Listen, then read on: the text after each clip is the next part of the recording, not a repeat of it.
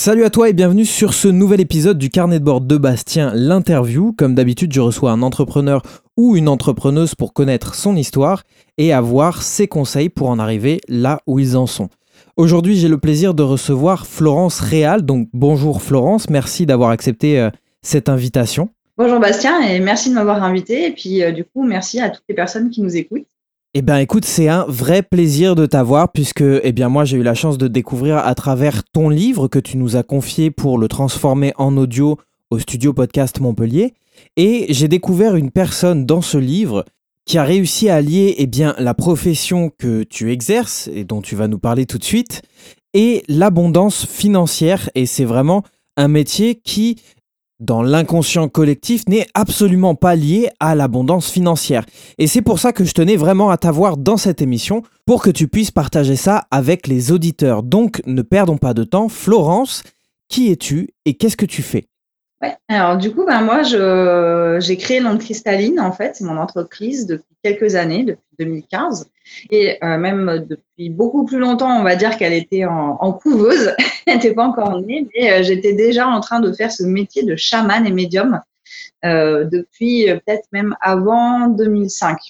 C'est vraiment là où j'ai commencé à être passionnée par ça, tout ce qui est énergétique, les mondes subtils, les anges, les archanges, le pendule, les tirages de cartes, même les de cartes, ça remonte au lycée. Euh, j'avais une copine qui avait un pendule et qui faisait des cartes et je voulais absolument faire comme elle, mais le pendule bougeait jamais, donc ça m'énervait beaucoup. Puis, euh, bah, du coup, j'ai fait des études assez classiques. Ensuite, hein, je suis allée vers le marketing, les statistiques. Euh, j'ai passé un bac S, j'ai fait un DESS à l'époque, maintenant on appelle ça un master en marketing et j'ai bossé à Paris pendant sept ans. Donc j'avais mis un peu de côté toute cette expérience du pendule et des cartes, des runes avec ma copine de lycée. Et c'est revenu en fait, euh, mais vraiment en mode tsunami à partir de 2005 où j'ai vu le film de la prophétie des Andes et lu le livre. Et de là, j'étais là tous les jours à essayer de voir les auras, de sentir l'énergie, euh, euh d'avoir des synchronicités, c'est-à-dire ces coïncidences qui n'en sont pas. Et puis petit à petit, ça a fait son chemin. Et euh, en 2015, du coup, j'ai créé mon entreprise après m'être formée, après avoir fait des immersions avec des chamans je me suis vraiment découvert euh, des dons dans ce domaine, des dons que j'ai cultivés, hein, parce que je pense qu'on peut pas forcément être né avec, mais qu'il faut les cultiver ensuite, euh, les développer et ensuite les mettre au service de tous. Ok, magnifique résumé de parcours, mais de toute façon, je pense qu'on va y revenir un petit peu au fur et à mesure de l'interview. Et j'ai une question que j'aimerais te poser, que je pose à tous les entrepreneurs que je reçois dans cette émission. Euh, quel était ton rêve de gamine? Moi, c'était assez drôle parce que ça rentrait jamais dans les cases. En fait, j'avais deux rêves et je voulais faire même limite les deux en même temps. Il y en avait un premier, c'était d'avoir une ferme avec des animaux, euh, des plantes. À l'époque, ma mère, elle crisait parce que je récupérais un peu. Dès que je voyais une plante dans une poubelle, je la récupérais, je la ramenais à la maison et j'essayais de la ressusciter. Et là où ça s'est vraiment le plus mal passé, c'était euh, quand j'étais en fac de médecine, donc juste avant de rentrer en marketing. Je voulais aller en médecine et du coup, j'avais récupéré le sapin de Noël de l'amphithéâtre et je l'ai ramené chez moi. Il est tombé dans la montée d'escalier et j'ai pété une marche en marbre la montée d'escalier. Du coup, j'avais pas trop apprécié voilà mon, hobby de ramener les plantes et de les sauver parce qu'on habitait en appart et que j'avais pas donc une ferme et que ça me manquait beaucoup. Et après, mon deuxième euh, rêve, là, c'était plus en fait des, visions de, que j'avais de temps en temps. Tu vois, quand on est gamin, tu as des rêves, tu as des amis imaginaires. Mais moi, je me voyais tout le temps dans une forêt avec des arbres, à parler aux animaux euh, et je disais que je voulais être un peu euh, comme une sorcière en fait. Mais je savais pas trop ce que c'était à l'époque. C'était vraiment ce qui m'avait baigné aussi, c'était tous les, mangas de l'époque, euh, tous les trucs avec des super-héros et tout. Et euh, ça me parlait vachement, tu vois, notamment Donjons et Dragons à l'époque où on voyait les potions magiques avec des dragons et tout. Et j'étais là, mais ouais, mais ça, ça me parle trop. Mais bon, après, on me disait, bah, va à l'école et va travailler.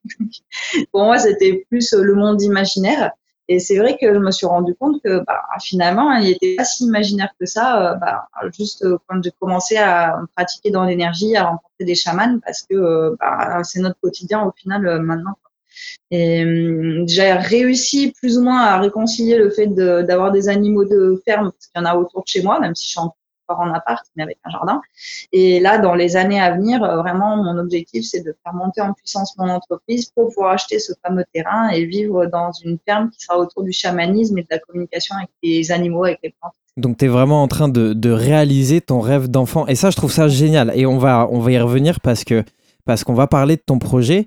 Pour rester dans, dans le thème de l'école, de l'enfance, quel type de personne tu étais? Quel, quel élève tu étais quand tu étais à l'école? Bah, moi, je suis plus l'exemple de la majeure promo. En fait, j'ai été première de ma classe depuis la maternelle jusqu'à euh, jusqu'à mon DESS, en fait. Euh, alors des fois, il y a eu des années où j'avais euh, des premiers ex où euh, ça arrivait deux, trois fois.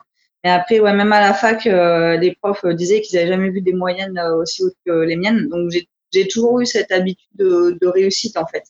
Tu vois, des fois, c'était assez drôle quand j'étais en formation en agriculture bio là pour ma reconversion. Je m'étais dit bon, comme de toute façon, c'est pas très compliqué d'avoir ce certificat en gros, c'était, on avait même droit au cours pour passer des examens, parce que c'était plus après l'idée de comprendre comment ça marche euh, la végétation, comment on fait pousser les choses euh, et la pratique. Et du coup, pour les parties un peu plus théoriques, on avait droit à nos cours et je m'étais dit, allez, cette année, je fais un effort, je vais essayer d'arriver dernière. J'ai encore une image en promo, même en reconversion en agriculture bio. Donc, euh, du coup, c'était assez drôle. Ce qui m'a d'ailleurs pas valu que des amitiés parce que j'étais quand même assez timide et je venais d'une famille où on était un peu considérés comme des gens bizarres parce que mes parents étaient pas hyper euh, sociables, donc ils traînaient pas forcément trop avec les autres parents d'élèves. Euh, les autres élèves, ils nous voyaient avec mes sœurs euh, comme bah, justement la major et ses sœurs, et ça crée des fois des envieux ou des jalousies. Et moi, j'ai eu beaucoup de fois, je pense que c'est beaucoup lié à mes aussi, mais on en reparlera juste après, euh, des pétitions qui ont été signées contre moi pour que personne me parle. Et donc c'était vraiment surréaliste. Genre à la maternelle, il y avait toutes les maternelles qui s'étaient liguées contre moi et personne ne devait me parler. Donc moi je parlais avec l'arbre, avec le chien qui passait dans la rue tous les jours à la même heure, la récré. Après, euh, quand j'étais en troisième, de nouveau, euh, toutes les troisièmes ont signé une pétition comme quoi il fallait pas me parler. Et après, arriver en seconde, c'était plus cool parce que hum, pendant l'été, celle qui avait un peu lancé l'idée de la pétition, elle s'est retrouvée au même endroit que nous en vacances avec mes sœurs. On était dans le même immeuble carrément. Et elle, elle avait pas d'amis et nous, on était trois sœurs. On n'arrêtait pas de faire des conneries. on draguait les mecs, euh, genre, euh, on allait embêter les commerçants et tout. Puis elle, elle était toute seule. Donc, du coup, elle a commencé à traîner avec nous. Et entre la troisième et la seconde, du coup, tous ceux qui avaient signé la pétition, finalement, sont devenus un peu nos amis parce qu'elle leur a dit, ah maintenant, en fait, les trois sœurs, euh, elles sont super cool, on peut leur parler et tout. Mais il y avait vraiment ce truc de, euh, faut les rejeter sans les connaître, c'était assez bizarre. Et ça d'ailleurs l'a refait ensuite quand j'étais à la fac, euh, parce qu'il y avait des élèves qui avaient volé un dossier. avec mon binôme, on avait fait un dossier, puis des élèves l'avaient volé, ils l'avaient copié en intégralité. Du coup, ça fait plein d'histoires parce que bah forcément, il y avait eu commission pour triche, machin et tout, et donc euh, bah, ça s'était terminé que bah, de nouveau, euh, tout le monde, toute la promo était liguée contre nous parce que le prof, au lieu de dire bon bah on remet la bonne note aux élèves, euh, il avait dit faut refaire le partiel parce qu'il y a eu triche. du coup, ça faisait chier tout le monde et du coup là encore bim pétition. Et même au boulot, j'ai encore eu ce truc-là. Et donc après, quand je suis rentrée dans le chamanisme, c'est là que euh, je me suis rendu compte que j'avais un petit souci dans des vies antérieures où j'avais été bannie, brûlée, euh, enfermée dans une cave et laissée à mourir. Euh, et hum, une autre vie aussi lapidée. Enfin voilà, ça se répétait où à chaque fois que j'avais eu des dons dans des vies antérieures de guérisseuse ou de sorcière, à chaque fois on m'avait buté dans le village.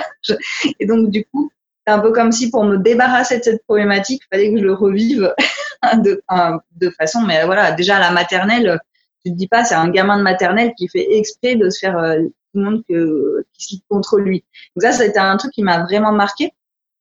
C'est un truc qui me sert aujourd'hui beaucoup parce qu'au final, quand on te fait au, moins une dizaine de pétitions contre toi dans ta vie, au final, tu te dis, bon, je peux me débrouiller sans les autres déjà. Et euh, je peux, enfin, tu deviens plus résistant aussi, tu tu t'endurcis. Et c'est vrai qu'aujourd'hui, avec mon entreprise là sur Internet, qui a quand même énormément de une communauté qui est énorme, elle génère aussi beaucoup de résistance de la part de personnes qui pensent que le chamanisme c'est une secte euh, ou que c'est mal d'avoir des dons. Et du coup, cette espèce de préparation où à chaque fois j'ai été exclue et rejetée, ben aujourd'hui, quand je vois les haters qui m'insultent, avec plus ni chaud ni froid en fait. Oui, effectivement, tu as dû être conditionné pour ça. Et du coup, petite question, comment est-ce qu'on fait pour passer de major de promo à chaman en passant par prépa médecine et faire une, avoir une carrière réussie aussi dans le marketing? Ouais, mais c'est mon parcours en fait, c'était assez marrant parce que quand j'étais petite, donc je te disais, je voulais avoir ma ferme, mais mes parents m'avaient dit euh, avoir une ferme, c'est pas être fermier, euh, c'est pas un métier. Donc je m'étais dit bon, faut j'en trouve un autre, on va réessayer. Donc après, je m'étais dit, et si je faisais, euh, parce que j'aimais bien enseigner, donc je voulais être prof de bio. Le bio, ça veut dire la vie en, dans les langues anciennes. Du coup, c'était assez marrant, prof de vie. Donc, euh, ça, c'était vraiment quand j'étais petite. Après, il y a eu un moment donné, je me suis aussi passionnée pour tout ce qui était euh, psychologie, euh, la philosophie et tout. Donc, je voulais comprendre ce qui se passait dans la tête des gens. et c'est ça qui m'a amenée à faire ma première année en médecine, en fait. Euh, devenir psychiatre ou euh, continuer peut-être après à être enseignante autour de la recherche en médecine ou des choses comme ça, sur euh, vraiment tout ce qui se passait dans, dans la tête des gens.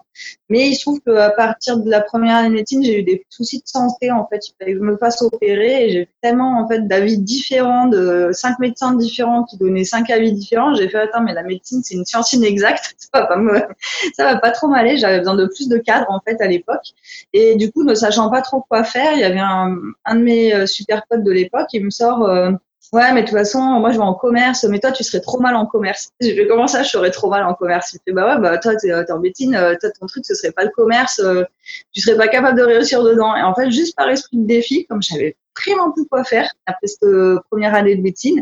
J'ai fait, ben, allez, cap ou pas cap, je vais en commerce. Et du coup, je me suis retrouvée à, ben, avoir un livre à lire. C'était Le monde de Sophie pendant les vacances d'été, juste avant la rentrée scolaire du DUT. Et j'ai adoré, en fait, ce truc de, des philosophes, de Socrate, de Platon, retomber là-dedans. Et après, le marketing, on devait lire aussi un livre de marketing qui est super connu, le Kotler. Et euh, je sais pas, ça m'a passionné en fait de lire ça. Et donc, autant la partie commerce, vente et tout, je suis toujours pas trop fan. Mais par contre, la partie marketing, je trouvais ça super intéressant parce que ce qui était énorme, c'était comprendre ce qui se passe dans la tête des gens en mode comme si tu étais un médecin.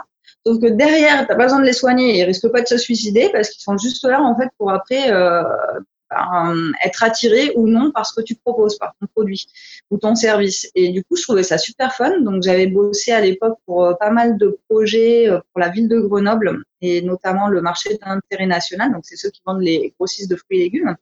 Et donc, j'avais bossé sur la création d'une marque locale. C'était en 2004 et euh, la création aussi de, de, paniers bio qui étaient livrés à domicile chez les gens. D'ailleurs, j'avais présenté le projet à la chambre de commerce et ils m'avaient dit mais non, mais les gens n'achèteront jamais sur Internet. Donc, je redis, c'était 2004. Hein. Donc, du coup, j'aurais pu créer une start-up à l'époque euh, de livraison de paniers bio à domicile parce qu'aujourd'hui, ça marche très bien. Mais bon, à l'époque, c'était trop précurseur encore. Je crois que Internet et les achats en ligne 1% de pénétration, euh, donc c'était un peu, euh, voilà, un peu compliqué. Et donc quand j'ai fait ça, après je voulais vraiment bosser pour des projets de marketing euh, autour des marques locales, du bio, du développement de la nature, du bien-être et des choses comme ça. Mais bon, je trouvais pas forcément d'emploi tout de suite là-dedans et je voulais vraiment me casser de Grenoble, de chez mes parents et tout, autour de mon indépendance. Donc j'ai pris un peu le premier boulot qui, qui était proposé à Paris en marketing. Et d'ailleurs, je me suis retrouvée à bosser sur la gamme d'eau de Danone à l'époque. donc c'était assez, assez fun. Et puis après, mon deuxième gros client, c'était Pernod. Donc euh, je faisais leur stratégie de marque euh, sur les whisky, le champagne, etc. pour cinq ans, en fait, avec des analyses de stats. Mais ça m'a vite... Euh, autant c'était passionnant parce que du coup, je me déplaçais beaucoup à l'étranger. je présentais les résultats des marques sur les cinq prochaines années à partir des études qu'on faisait et tout. Donc c'était super intéressant. Mais le rythme de vie me convenait pas du tout. Et d'ailleurs, c'est là que j'ai commencé de plus en plus euh, à me faire des burn-out, à être stressée, à faire trop d'heures euh, en entreprise. Et du coup, c'est ça qui m'a amené à, ensuite vraiment à me dire, euh, je veux tout plaquer et retourner sur ce rêve d'enfance qui était de vivre à la campagne. Donc voilà, c'est là qu'après, en 2011, je me suis vraiment attelée à me faire ma reconversion. Euh, parce que j'étais vraiment arrivée au stade où j'étais carrément même euh, physiquement malade. Quoi. J'étais à l'hôpital, euh, ils ne trouvaient pas ce que j'avais et en fait c'est parce que je supportais plus mon boulot, ma vie à Paris. Et après, pour aller jusqu'au chamanisme, il y a la deuxième partie, parce que du coup, ça, c'était comment on arrive jusqu'au marketing, en ayant toujours ce côté un petit peu bio et comprendre ce qui se passe dans la tête des gens. Et donc, quand je me suis fait ma reconversion, j'avais vraiment aucune idée d'où j'allais, mais je suis partie de Paris et je me suis retrouvée un petit peu en mode nomade en Normandie. Euh, et je suis allée faire une formation de reconversion en agriculture bio. Et d'ailleurs, c'était assez marrant parce qu'un des profs était euh, lui-même, euh, il voyait les anges, il voyait les archanges et il pouvait faire de la communication intuitive avec eux, donc c'était un peu médium. Et euh, du coup, j'avais ma coloc qui était sourcière, donc c'est un peu les anciennes sorcières, là, c'est les sources dans la nature qui connaissent les plantes. Mon deuxième coloc, il me disait, toi, tu es une sourcière, et lui, il était formé par des druides, donc du coup, j'étais vraiment tombée dans la coloc spéciale énergie, donc c'était assez fun. D'ailleurs, c'était la seule coloc qui était comme ça. Hein. Toutes les autres colocs de la ferme Sainte-Marthe, euh, les autres, ils n'étaient pas du tout euh, là-dedans. Mais nous, on était vraiment à fond. Donc, on faisait nos petites expériences. Et si on fait du Reiki aux plantes, est-ce qu'elles vont pousser plus vite? Donc, le Reiki, c'est une technique de soin du Japon, ceux qui connaissent pas. Et donc, c'était assez fun de voir les, les plants qui étaient euh, genre quatre fois plus grands quand on leur faisait du Reiki que 100. Et donc, petit à petit, c'est, ben, je suis vraiment rentrée dans ce monde des énergies. Euh, à ce moment-là, j'ai commencé aussi à développer mes propres dons. J'ai fait un stage de Reiki, donc c'est comme ça que j'ai commencé à entendre euh, les plantes qui me parlaient ou les animaux. Donc j'ai un peu l'impression d'être folle. Et puis après, comme la formation en bio, elle certifiait pas, en fait, il fallait ensuite euh, aller apprendre de l'expérience chez des, des maraîchers, par exemple, dans des élevages et pratiquer. Et en fait, tous mes trois tours de France, je suis allée en Suisse aussi, en Corse, enfin, je suis allée un peu partout. Et à chaque fois que j'étais dans une ferme, tu pouvais être sûr que le voisin était guérisseur, sourcier, médium ou géobiologue. À chaque fois, ou chaman. Donc, à chaque fois, c'est j'arrivais dans une nouvelle ferme et je me disais, bon, il est où le guérisseur, quoi? et d'ailleurs, en général, en deux, trois jours, je finissais par le rencontrer, et puis je voyais ce qu'il faisait, et je me disais, mais en fait, encore plus que d'avoir une ferme, ça, ça me donne trop envie. Et comme de toute façon, avoir une ferme, ça veut dire acheter un terrain, faire construire le bâtiment, qu'il faut beaucoup de budget, c'était super compliqué. Alors qu'à l'inverse, euh, j'avais des gens tout le temps qui venaient vers moi pour que je les initie à parler à une plante ou que je les initie au pendule. Donc ça se faisait vraiment tout seul de ce côté-là. Et ça me demandait euh, quelque part euh, aucun gros investissement de départ, à part faire une formation certifiante pour pouvoir ouvrir un statut auto-entrepreneur. Et du coup, c'est comme ça que euh, de mon projet bio qui n'avançait pas et qui tournait en rond, je suis retournée chez mes parents et euh, j'ai fait ma formation énergéticienne pour être certifiée. Et en un, ouais, en un an, entre 2014 et 2015, j'ai créé ma boîte. Et donc après, voilà, c'est comme ça que c'est vraiment de façon empirique, euh, on va dire que je suis devenue chamane, ça m'est tombé dessus. Au début, je me je m'appelais même pas chaman en fait. Je parlais aux animaux, je parlais aux plantes, euh, je faisais des soins. Des fois, un animal qui était blessé ou une plante qui était pas bien, d'un coup euh, allait bien. Et j'avais pas forcément cette idée de le faire professionnellement. Enfin, même à l'époque, je voulais pas du tout le faire professionnellement. Mais à un moment donné, ça s'est imposé à moi, quoi. C'était vraiment tous les signes, des messages, des gens que je rencontrais. C'était à chaque fois, mais qu'est-ce que tu fais de tes dons? Qu'est-ce que tu fais de tes dons? T'as développé ça, qu'est-ce que t'en fais? Et puis, au bout d'un moment, d'entendre toujours la même chose, je me suis rendu compte que le magasin bio dans lequel je bossais, j'étais vraiment pas bien. D'ailleurs, fait presque une hernie discale et du coup, il fallait que j'arrête euh, le magasin bio qui me servait de job alimentaire.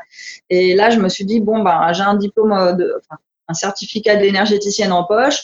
J'ai mon activité euh, qui me rapporte 50 euros par mois. Maintenant, je suis obligée de la faire à temps plein parce que je peux faire que ce métier-là. On n'arrivait pas à me reclasser dans, dans, un autre boulot un peu plus, on va dire, alimentaire. Et ben, du coup, j'ai dû m'y mettre. Hein. Effectivement. Et du coup, est-ce que tu peux nous expliquer, nous définir simplement ce qu'est le mot chaman pour les personnes qui ne sont pas habituées à entendre parler de cet univers-là. Ouais. Bah, du coup, avant le mot chaman, on va aussi définir médium et magnétiseur parce que en fait, c'est des notions qui se chevauchent un petit peu. Donc, le médium, en fait, c'est le messager. C'est celui qui capte des messages de l'invisible et euh, qui est capable ensuite euh, de les décoder, parce que c'est des messages, c'est de l'énergie, et donc il faut un décodeur, parce que tu prends par exemple une onde de Wi-Fi et que tu n'as pas ta box pour la décoder, il va pas se passer grand-chose. Elle sera dans ton appart, mais tu vas pas capter Internet. Et donc là, pareil, en fait, euh, le médium, c'est un peu comme une box Wi-Fi. Il reçoit une onde et puis il la décode, et puis il sort ça, c'est un film, c'est un texte, parce qu'on peut capter soit sous forme d'image, soit sous forme de son, soit sous forme de, de mots, et tu les écris par exemple euh, assez facilement. Euh, quand tu les as captés, tu peux les écrire. Et donc le médium, lui, il capte des messages. Donc il peut capter des messages qui viennent logiquement de l'invisible. Hein. C'est pas comme juste de décrocher le téléphone et tu parles à quelqu'un, parce que là tu captes un message, mais bon, il vient pas de l'invisible. Donc euh, capter un message de l'invisible, ça veut dire aussi bien parler aux anges et aux archanges. Donc ça, on en parle facilement dans les traditions européennes, ces mots-là. Euh, mais après, ça peut être des divinités, ça peut être des esprits des plantes ou des esprits des animaux. Ouais, ton chien il passe, euh, tu peux effectivement connecter son esprit euh, et discuter d'âme à âme avec lui. ça s'appelle la communication animalière d'ailleurs. après, du coup, bah, tous ces esprits qui sont là dans l'invisible, bah, ils peuvent communiquer avec les humains parce que la télépathie fait qu'on peut s'envoyer soit des pensées, soit des émotions à distance soit des ressentis. Donc, tu peux très bien avoir ton chien, lui, il va pas forcément communiquer avec des mots, il va plutôt communiquer avec des ressentis. Genre, s'il est bien, il va te faire sentir qu'il est bien. D'ailleurs, c'est comme ça qu'on peut savoir euh, pour un animal qui s'est perdu à distance, euh, est-ce qu'il a faim, est-ce qu'il a soif, est-ce qu'il est blessé, tu vas le ressentir dans ton corps, en fait. Donc ça, c'est plutôt le côté médium. Il y a aussi la partie médium euh, qui communique avec les défunts ce que moi je conseille pas de faire parce que souvent les défunts c'est pas nos défunts à nous, ça peut être un défunt lambda qui s'est perdu dans le coin et souvent, le d'ailleurs, c'est des démons et donc du coup, ça fait un peu l'exorciste, tu vois, ils peuvent te posséder. Donc, euh, il vaut mieux éviter. Euh, mais bon, toujours est-il que voilà, même un médium qui communique avec les défunts, il communique avec l'invisible.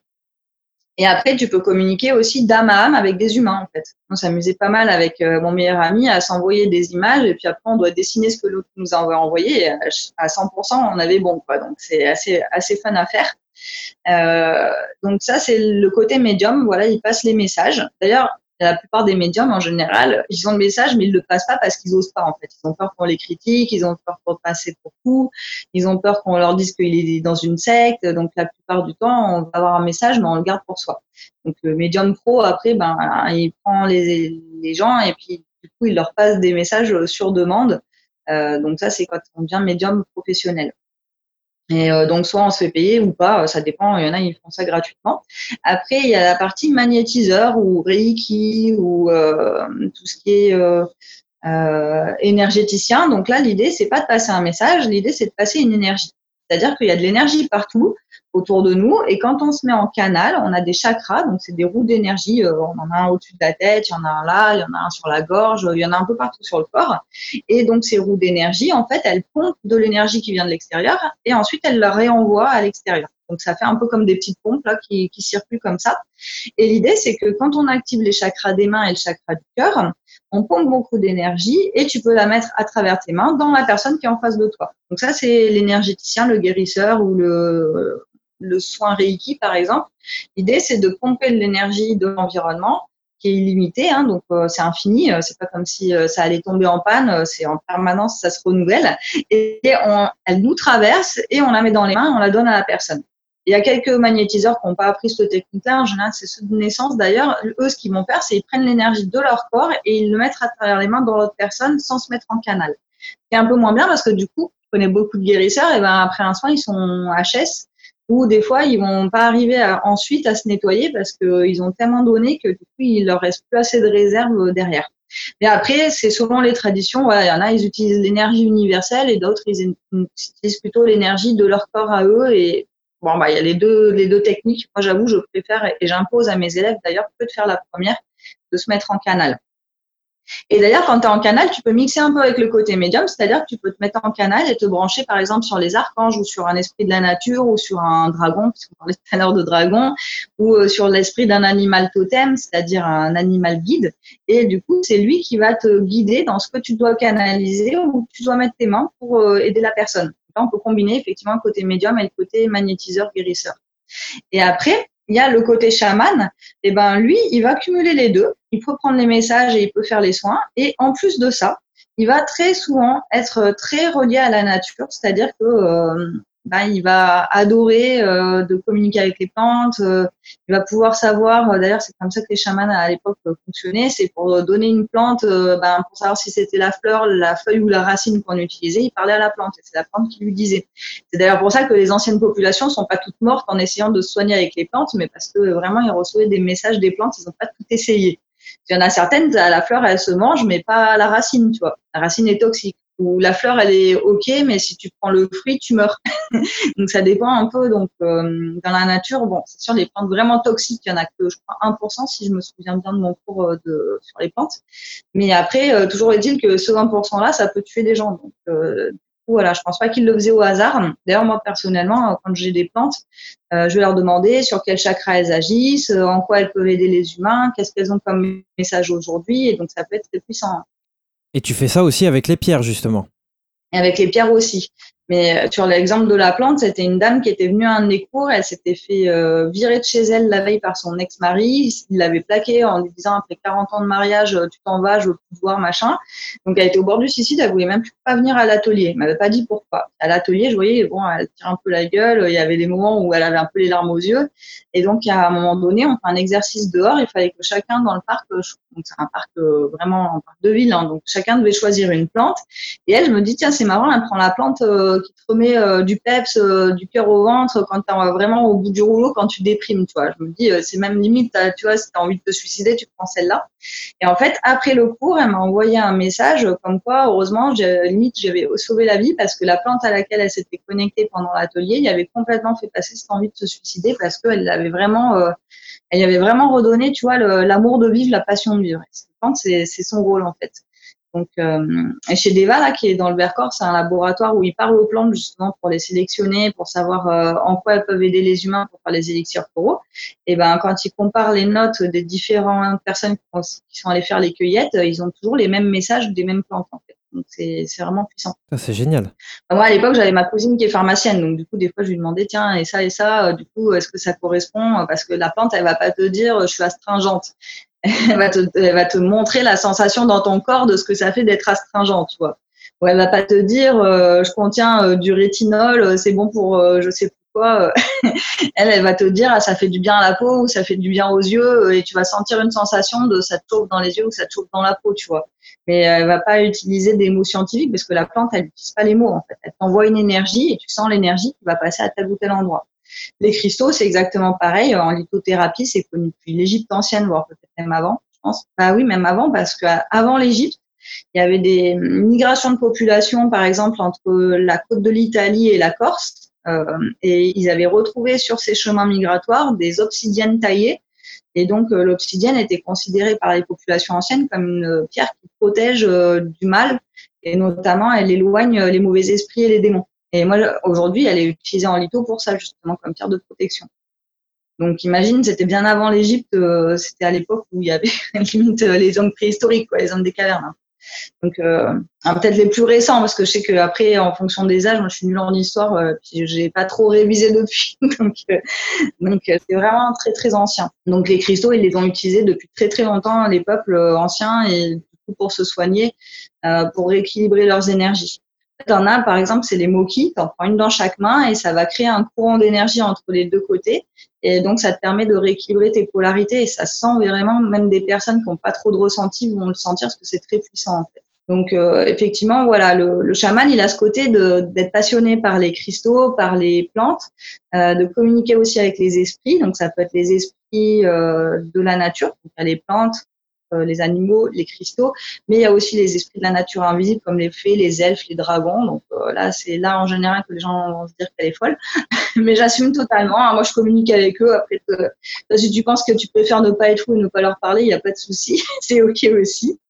Et il va communiquer aussi avec tout ce qui est entité parasite énergétique et même les esprits des maladies. Tu vois, tu peux communiquer avec eux. Alors moi, j'avais pas forcément fait des grosses maladies, mais tu vois, l'esprit de la douleur que tu as dans, dans un organe, par exemple, où tu peux communiquer avec l'esprit d'une verrue ou l'esprit d'un parasite, d'un virus, tu peux en fait. J'avais fait ça sur une pour ma sœur, l'esprit du virus de la plante. D'ailleurs, c'est très très drôle parce que effectivement, euh, bah, j'ai eu la chance de travailler sur, sur ton livre pour le transformer en audio. Et, euh, et c'est vrai qu'il y a un passage comme ça où tu parles, tu parles d'une verrue et c'est quand même très très. Euh, c'est assez drôle parce que tu le dis toi-même. c'est pas top top les, les dévas des verrues, si je dis bien, si je dis le bon mot. Elles sont pas sexy, tu vois. Il y, a plus. Ah, tu vois. ça ressemble plus à un espèce de blob, c'est dans Ghostbusters, euh, dans SOS Fantôme, là, c'est euh, les blobs. Mais bon, après ça, c'est la façon dont il m'apparaît en fonction de moi, ce que j'ai dans ma banque de données, parce que tu vois, il pourrait très bien apparaître un petit peu différemment à quelqu'un d'autre. Enfin, quoique là, on était trois médiums à avoir connecté la verrue, on l'a à peu près tous vu pareil. Donc, je pense qu'il y a quand même un, côté blob, euh, blob et une couleur un peu pas globe, tu vois. le marron cacadois ou un truc un peu dans le genre, quoi. Donc voilà, le chaman, il communique avec tout ça. Et puis, il va pouvoir aussi, le chaman, voyager. Ça, c'est la particulière. Le médium, il voyage pas trop, en fait. Tu vois, il est là où il est, et puis il prend le message, euh, c'est un, standardiste. Après, le guérisseur, lui, c'est pareil, il va pas trop voyager. Il est là où il est, il met les mains, il se met en canal, l'énergie, elle passe, il prend l'énergie de son corps et il la passe dans la personne. Il peut faire ça aussi à distance par téléphone, par exemple. Parce que dans l'énergie, euh, la distance, euh, ça, ça compte pas en fait. Le monde énergétique, tu n'as pas de temps ni de distance. Et après, le chaman, lui, c'est celui qui fait le voyage. Donc, il peut aller voyager dans les mondes d'en haut. Donc, les mondes d'en haut, c'est ceux où il y a les guides de lumière, donc les anges, les archanges, les divinités, les trucs comme ça, les âmes des plantes aussi des fois, les âmes groupes des plantes. C'est-à-dire que tu as juste, euh, par exemple, une orchidée, à son âme à elle, mais après, tu as l'âme de toutes les orchidées qui chapeautent vraiment toutes les orchidées. Et à cet endroit-là, eh ben, euh, du coup, elles sont plutôt dans le monde d'en haut. Et après, il y a le monde du milieu. En chamanisme, c'est le monde en fait où tu retrouves tout ce qui est un petit peu comme toi, incarné dans la 3D. Donc les humains, tu as les animaux, les plantes, les cristaux. Euh, vraiment, c'est ceux qui sont physiquement incarnés. Et moi, je trouve que la plupart des esprits de la nature sont aussi dans le monde du milieu parce que tu vois, quand tu as une fée qui est liée à ton rosier, ben du coup, elle va être liée au rosier, donc elle est aussi dans la 3D en fait enfin, dans, le, monde du milieu. C'est pas de la 3D, c'est une dimension un peu à part, mais plus élevée. Et on peut considérer que c'est quand même le monde du milieu. Elles sont pas chez les archanges, tu vois. Et après, tu le monde du bas. Euh, donc, le monde du bas, après, il y a plein de petits mondes pas différents. Il peut y avoir le monde déjà intérieur à soi, mais qui est vraiment dans, dans notre côté un petit peu bas, tu vois. Genre, euh, si tu as de l'alcoolisme, bah, as ton monde du bas, c'est euh, ta dépendance à l'alcool. Euh, les dépendances à la drogue, ça peut être les blessures du passé, les trucs que tu as refoulés, les dénis, un peu des choses de l'inconscient, tu vois, un petit peu de des émotions négatives, ça c'est un peu le monde du bas intérieur, c'est-à-dire qu'il faut descendre en toi pour aller le chercher. Et puis après, il y a l'autre monde du bas. C'est pour ça que des fois, ça fait un peu porter à confusion. Qui est vraiment là où il y a les entités, les parasites énergétiques et des trucs comme ça. Donc, on pourrait voir les dimensions, c'est un peu comme un millefeuille, tu vois, il y en a plein. Et après, vraiment, la, simplification à l'extrême de monde du haut, monde du milieu et monde du bas, c'est vraiment une simplification à l'extrême parce qu'en fait, euh, des mondes, il y en a une infinité. Tu peux même pas les compter, tu peux même pas tous les visiter, quoi. Même euh, qui passait mon temps à un moment donné à faire du voyage astral pour en voir plein, euh, c'est un peu compliqué parce qu'il y en a vraiment, vraiment, vraiment une infinité. Et donc, à chaque fois, limite, tu pourrais voyager à en découvrir de nouveaux voyager aussi sur les planètes, genre aller sur le Soleil en voyage astral, aller sur la Lune, aller sur Sirius, euh, aller dans des mondes où il y a d'autres civilisations d'ailleurs qui existent. On peut voyager à, l'intraterre, donc vraiment c'est au centre de la Terre, tu peux aller visiter euh, ce qui s'y passe. Euh, il y a hum, vraiment plein, plein de dimensions en fait parallèles. C'est un peu comme Sliders, tu vois, tu, tu prends ton portail et tu arrives dans un autre monde. Et euh, du coup, bah, il y en a qui sont positifs, il y en a qui sont négatifs, il y en a qui sont entre deux. Et c'est vraiment toute une gamme, en fait. C'est une gamme de fréquences vibratoires, de d'énergies différentes. Euh, c'est infini. Donc, c'est assez, assez passionnant à étudier. Sachant que quand on voyage comme ça, le chaman, il est toujours accompagné euh, d'un guide. Donc, c'est pour ça que souvent, il y en a qui ont des tambours, parce que le tambour permet d'induire la transe. Euh, donc, une transe, c'est un état modifié de conscience un peu comme l'hypnose, en fait, c'est un état modifié de conscience, comme l'état juste avant de dormir. Donc, vraiment, juste avant de s'endormir, on passe par ce, petit état modifié de conscience. Et là, l'idée, c'est de le faire euh, en étant suffisamment présent et réveillé, de pas sombrer dans le sommeil, et euh, pour pouvoir après euh, utiliser ces capacités de notre cerveau qu'on connaît pas. Donc, que ce soit la médiumnité, aller capter des messages de l'invisible, ou que ce soit le soin énergétique, ou que ce soit après carrément le voyage pour aller dans un monde ou dans un autre. Donc le chaman, il a sa possibilité de rentrer en transe assez facilement. Euh, moi, j'avoue qu'avec l'habitude, maintenant, euh, des fois, euh, je me connecte même quand je suis en voiture en train de conduire. Je peux très bien me connecter à un guide, poser des questions, avoir un dialogue avec eux. Ça, j'ai pas du tout besoin ni de tambour ni de plante. Comme avec un talkie-walkie, en fait, tout simplement, en changeant de fréquence. D'ailleurs, on rigole parce que tu vois, on dit souvent qu'on a l'oreillette. on est bon avec la petite oreillette. Et d'ailleurs, je vais revenir très rapidement sur sur euh, cet état de transe dont tu parles, c'est quelque chose que j'ai pu lire dans ton livre. Euh, tu, euh, tu, parlais de drogue aussi dans ton livre, de drogues qui permettent de se mettre en transe, et tu dis mm. que vraiment c'est vraiment pas le chamanisme qu'il qui faut prôner, et, et c'est quelque chose que toi tu, tu ne veux vraiment pas dans ce milieu-là, d'après ce que j'ai compris dans, dans ton livre. Je, trouve, je trouve que c'est important de le préciser parce que les gens qui vont nous écouter, euh, quand on parle de chamanisme, etc., on imagine vraiment euh, tout, tout euh, le côté un peu hippie. D'ailleurs, tu en parles dans ton livre de ce côté-là qui est très intéressant à connaître et, que tu dis que tu veux justement cet entre-deux entre le monde que tu connais et, quand même être dans ce milieu-là. Et c'est pour ça que je trouve ça ultra intéressant.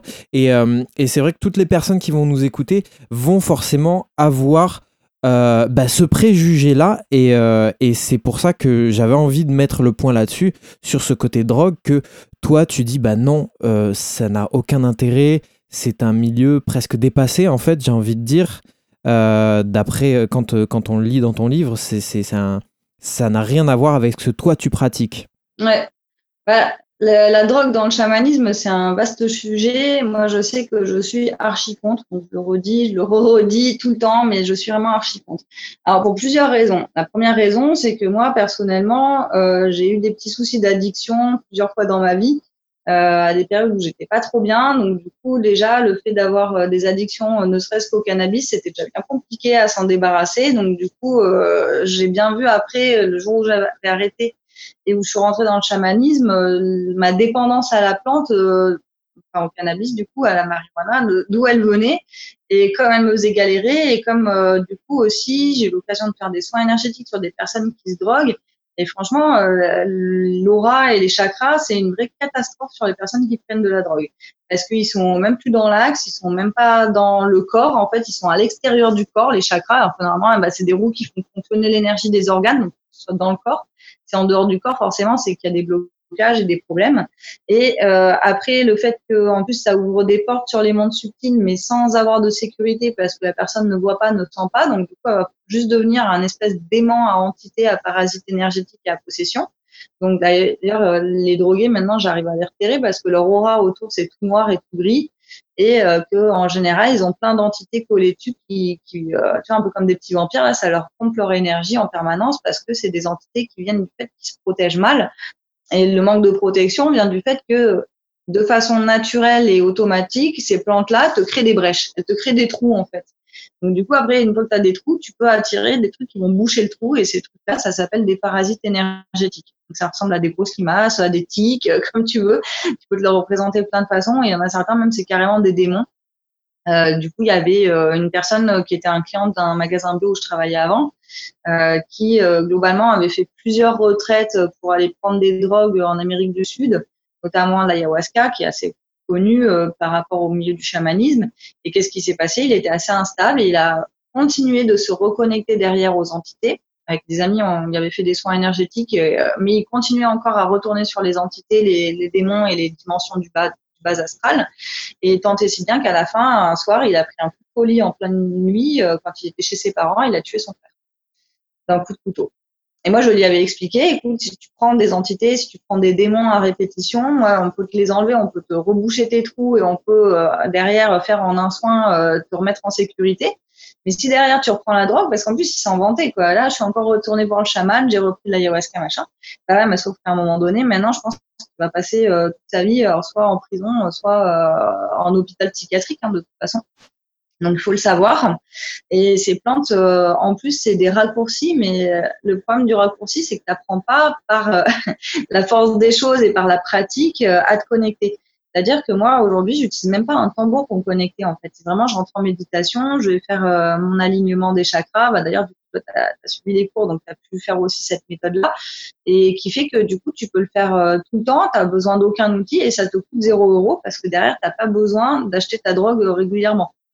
Sachant qu'en plus, ces drogues en France, elles sont interdites. C'est pas pour rien, c'est parce que derrière, ils ont eu pas mal de gens qui ont fini à l'hôpital après en avoir pris parce que euh, ben, elles te bousillent le foie toutes ces psychotropes, euh, ça attaque les molécules du foie. Donc, faut savoir, derrière, tu peux faire une hépatite, une hépatite à cause de la plante, euh, parce que ton foie, il la supporte pas.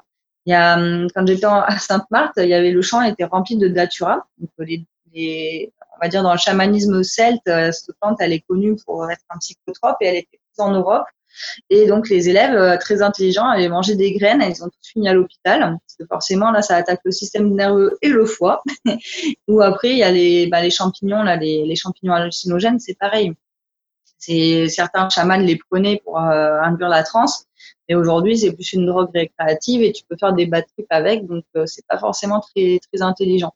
Donc vraiment, en plus, c'est ce côté de raccourci qui fait qu'on n'apprend pas à induire sa transe par soi-même. Parce qu'au final, des états de, modifier de conscience, on en a tout le temps. Si tu es passionné par euh, un bouquin, tu vas louper ton arrêt de bus, tu étais déjà en état de transe limite. Euh, L'intuition, pareil, euh, n'importe qui en la cultivant est capable de savoir qui va l'appeler quand le téléphone sonne, euh, de commencer à entendre des messages, d'avoir des petites prémonitions. Ça, c'est vraiment, c'est une capacité que tous les animaux ont. Euh, D'ailleurs, c'est pour ça qu'ils réagissent bien avant nous quand il y a un tsunami ou un tremblement de terre et euh, qui sont capables de repérer par rapport aux lignes de la Terre, aux lignes d'énergie de la Terre, euh, quand ils doivent par exemple migrer, ils font plusieurs milliers de kilomètres et ils se perdent pas en fait. T'as as déjà vu un signe qui s'est perdu quand tu fais sa migration? Non. et en fait, c'est parce qu'eux, ils sont capables de lire des lignes d'énergie de la Terre que l'être humain a oublié. Et pareil pour les séismes, ces lignes d'énergie de la Terre, elles se dilatent avant un séisme et donc du coup, ça se ressent. Et quand tu deviens chaman ou médium et que tu as l'habitude de développer tes ressentis, moi je sais que la dernière fois qu'il y a eu une grosse chaîne de volcans qui s'était réveillée, c'était au Chili. Toute la nuit, j'étais là, putain, mais je vais péter comme un volcan, je vais péter comme un volcan, j'en peux plus, je sais pas pourquoi, je vais péter comme un volcan. Et en fait, le lendemain, j'ai vu aux infos, ah ouais, mais il y a un volcan qui a pété, c'est normal, j'ai connecté à ça, quoi, alors que c'était à l'autre bout de la Terre, tu vois. Je suis en France, au Chili, euh, c'était, euh, c'était pas juste à côté, mais dans l'énergie de la planète, ça se ressent. Donc euh, après sur les drogues, de toute façon, bon, il y en aura toujours qui en prendront, hein, je pense, ça c'est ça c'est clair. Mais un truc qui était assez drôle, c'est des personnes qui en avaient pris et qui avaient fait des conférences et qui disaient voilà, moi j'ai fait ça, ça, ça comme expérience quand j'étais en Amérique du Sud. Je lui dis bah du coup là en Europe, tu as créé ton cabinet, euh, tu fais des soins chamaniques, euh, tu parles aux plantes, tu parles aux animaux. Euh. Ah bah non, mais ça, oui, c'est arrivé quand j'ai pris la drogue. J'ai réussi à le faire une fois quand j'étais avec le chaman à côté.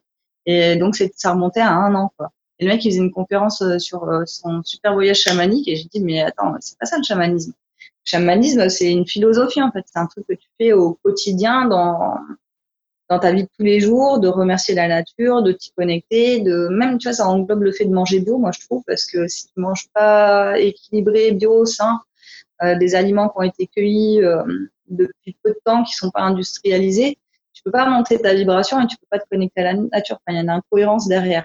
Même si ah bon après je fais de temps en temps des petits écarts, un McDo. Euh, euh, un magnum euh, ou quoi, mais, mais, globalement, après, sinon, tu vois, j'ai mon potager dehors, j'ai un lombricomposteur chez moi, donc c'est aussi ma philosophie, c'est de prendre soin de la nature au quotidien. D'accord, donc ça c'est vraiment...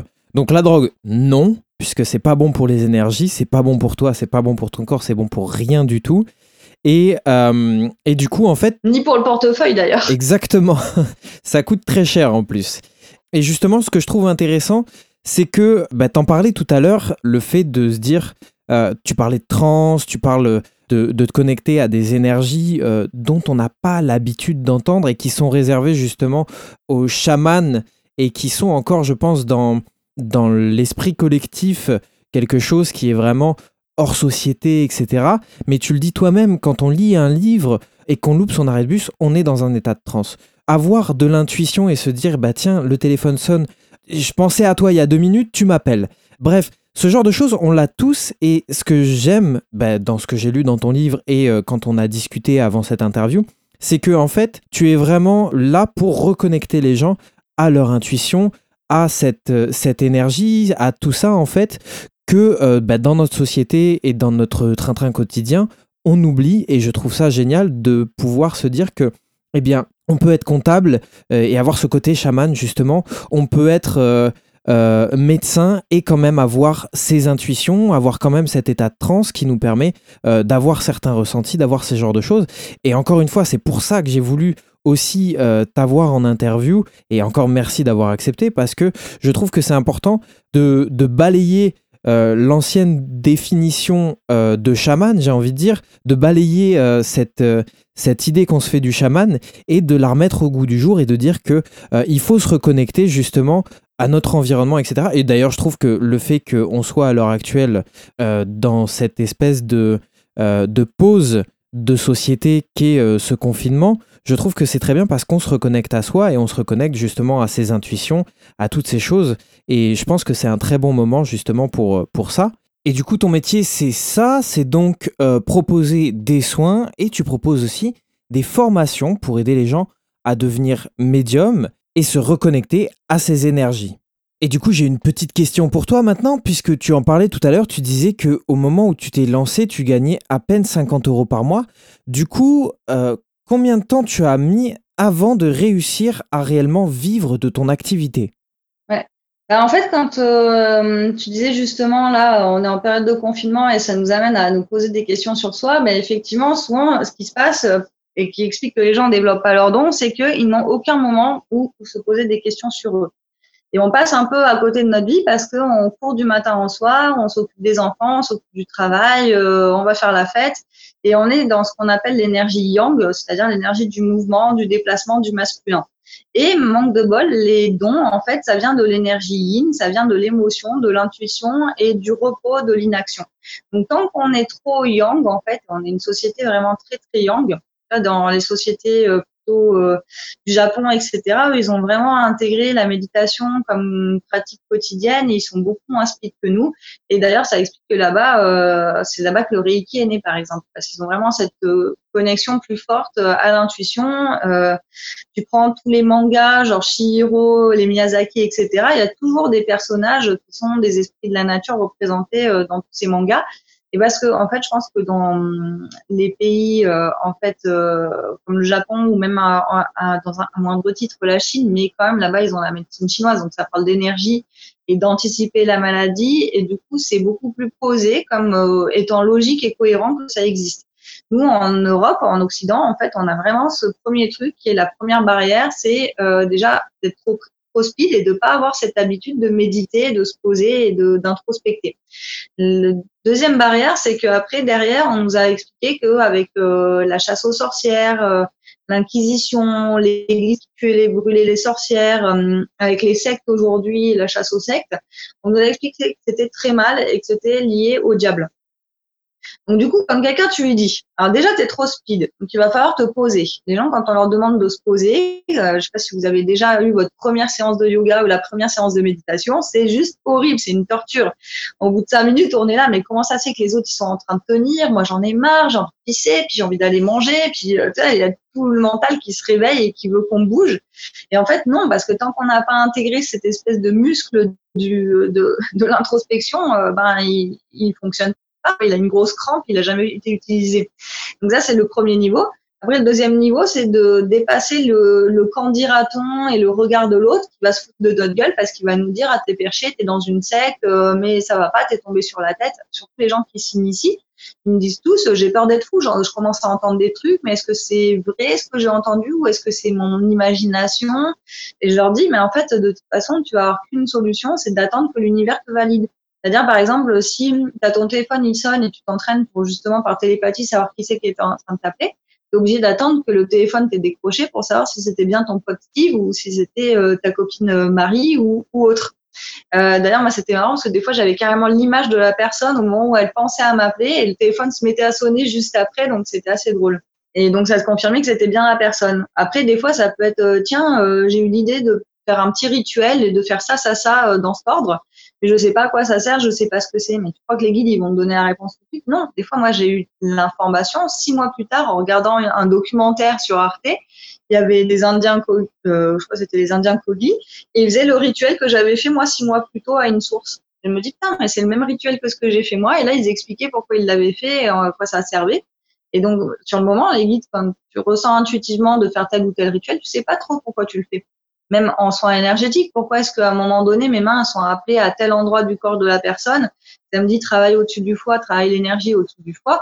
Et qu'après, quand je me connecte à ça, je ressens une grosse colère, je sens de la haine envers le père et je lui dis, euh, tiens, j'ai l'impression que tu t'es disputé récemment avec ton père, ça a été très violent.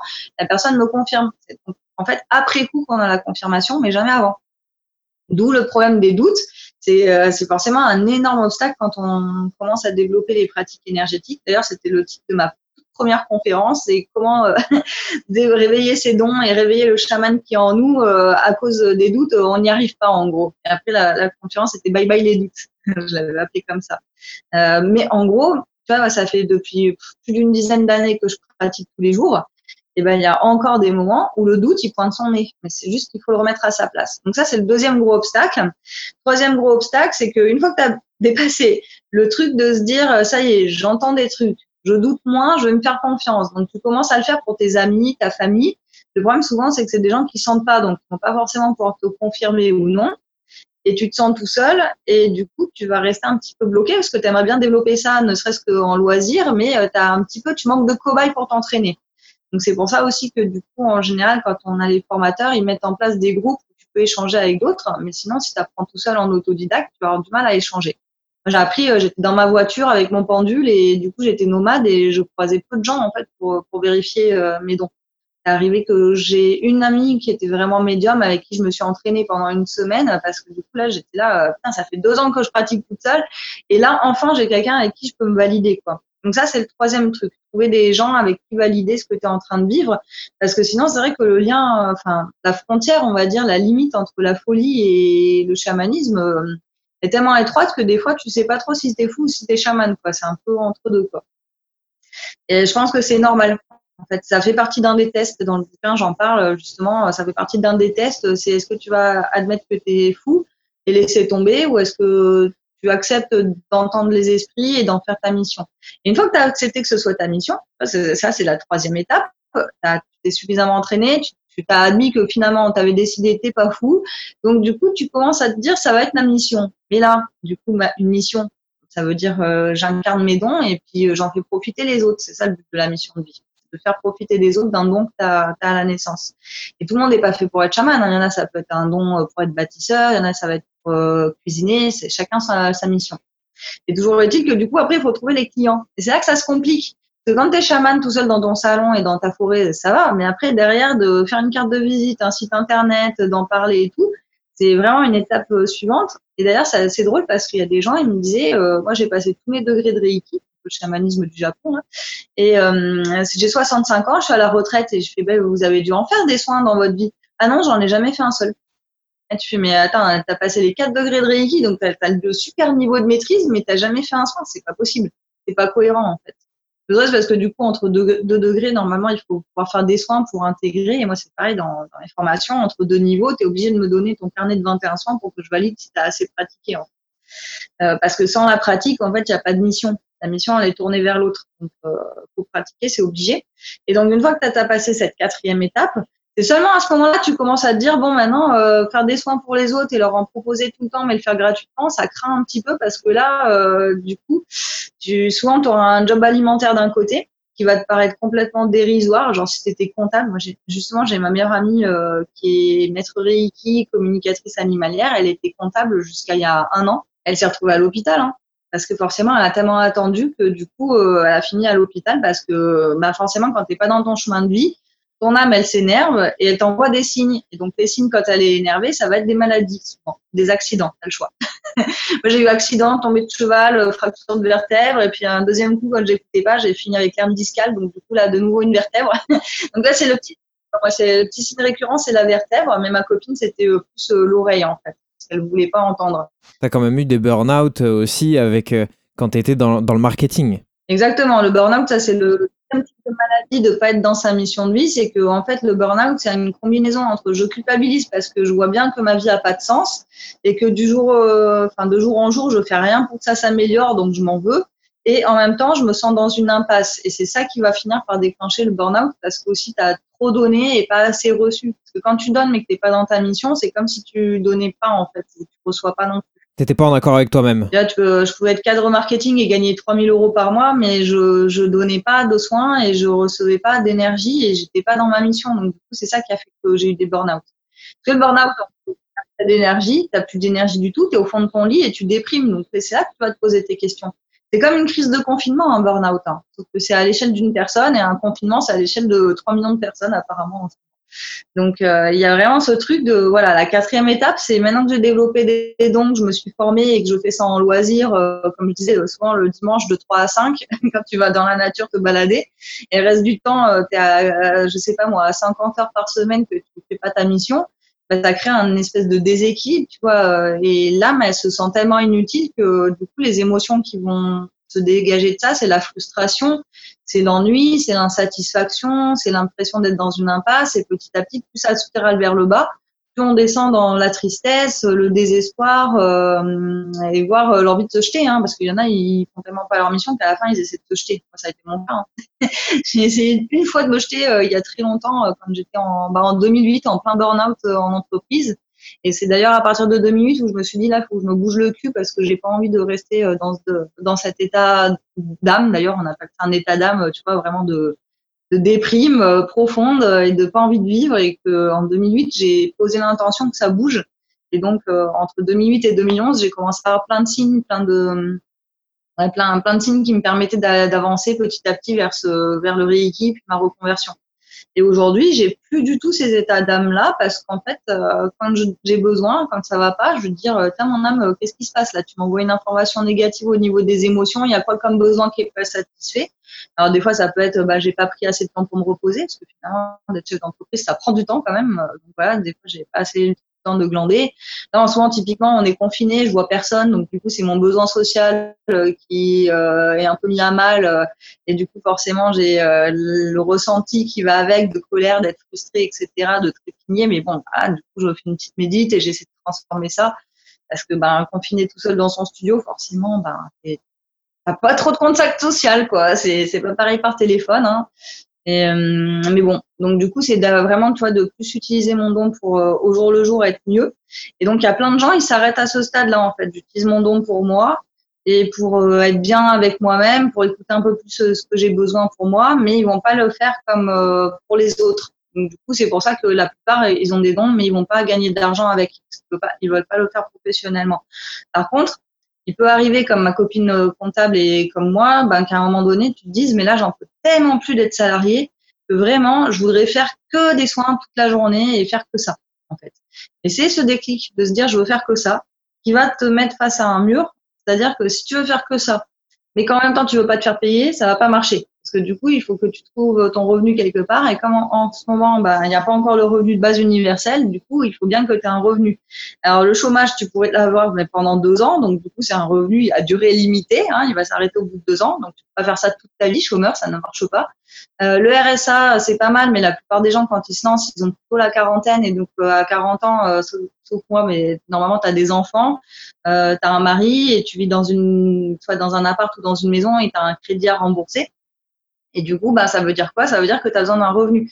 Et donc, souvent, les gens, ils vont bloquer à cette étape-là parce que euh, quand ils ont développé leur don, ils voudraient le faire pour les autres et ils n'en peuvent plus de leur métier. Donc là, j'avais fait un sondage sur 6000 personnes il n'y a pas longtemps et tu en as 9 sur 10 qui disent mon travail salarié, euh, ben, c'est pas ma mission de vie et je veux développer mes dons et me mettre au service des autres. 9 sur 10.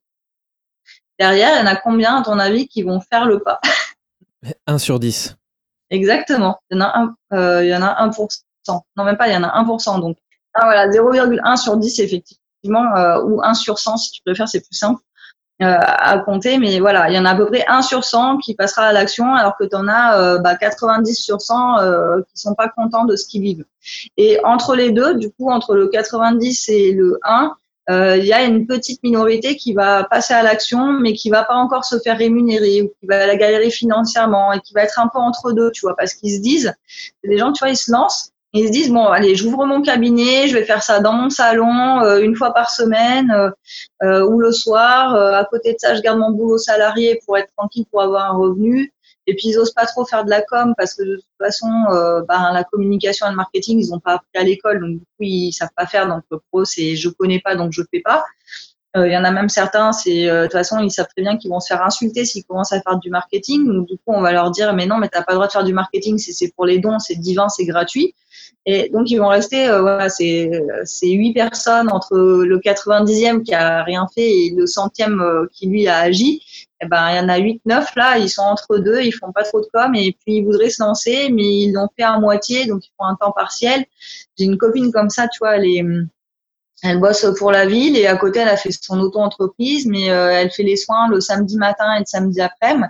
Le reste du temps, elle est à temps plein et du coup, elle a même plus le week-end en fait qu'après, elle a en plus des enfants, donc elle a plus de vie, en fait. Et à côté de ça, en plus, elle plafonne parce que du coup, si tu es à moitié dans les deux et que tu te dis à chaque fois, bah, de toute façon, ça va, j'ai encore le salariat, ou alors je fais mon chômage, mais à la fin du chômage, je reprendrai un boulot salarié si ça marche pas. Et du coup, se conditionner comme ça, à se dire, si ça marche pas, je reprends un boulot salarié, en gros, ça marche jamais. Parce que les guides, ils veulent que tu t'engages corps et âme. Ils veulent que tu leur montres que oui, c'est sûr, j'ai décidé, c'est ma seule activité, j'en aurai pas d'autre, quitte à finir sous un pont. Je me remettrai pas dans le salariat, c'est niette, c'est jamais, euh, c'est nada, euh, c'est, c'est clair dans ma tête, c'est euh, ça ou rien. Et si tu es dans cet esprit, c'est ça ou rien, là, tu vas réussir à développer ton activité. Si tu es entre deux, comme typiquement l'énergétique, c'est vraiment quelque chose de très quantique. Donc c'est j'attire à moi vraiment ce que j'émane.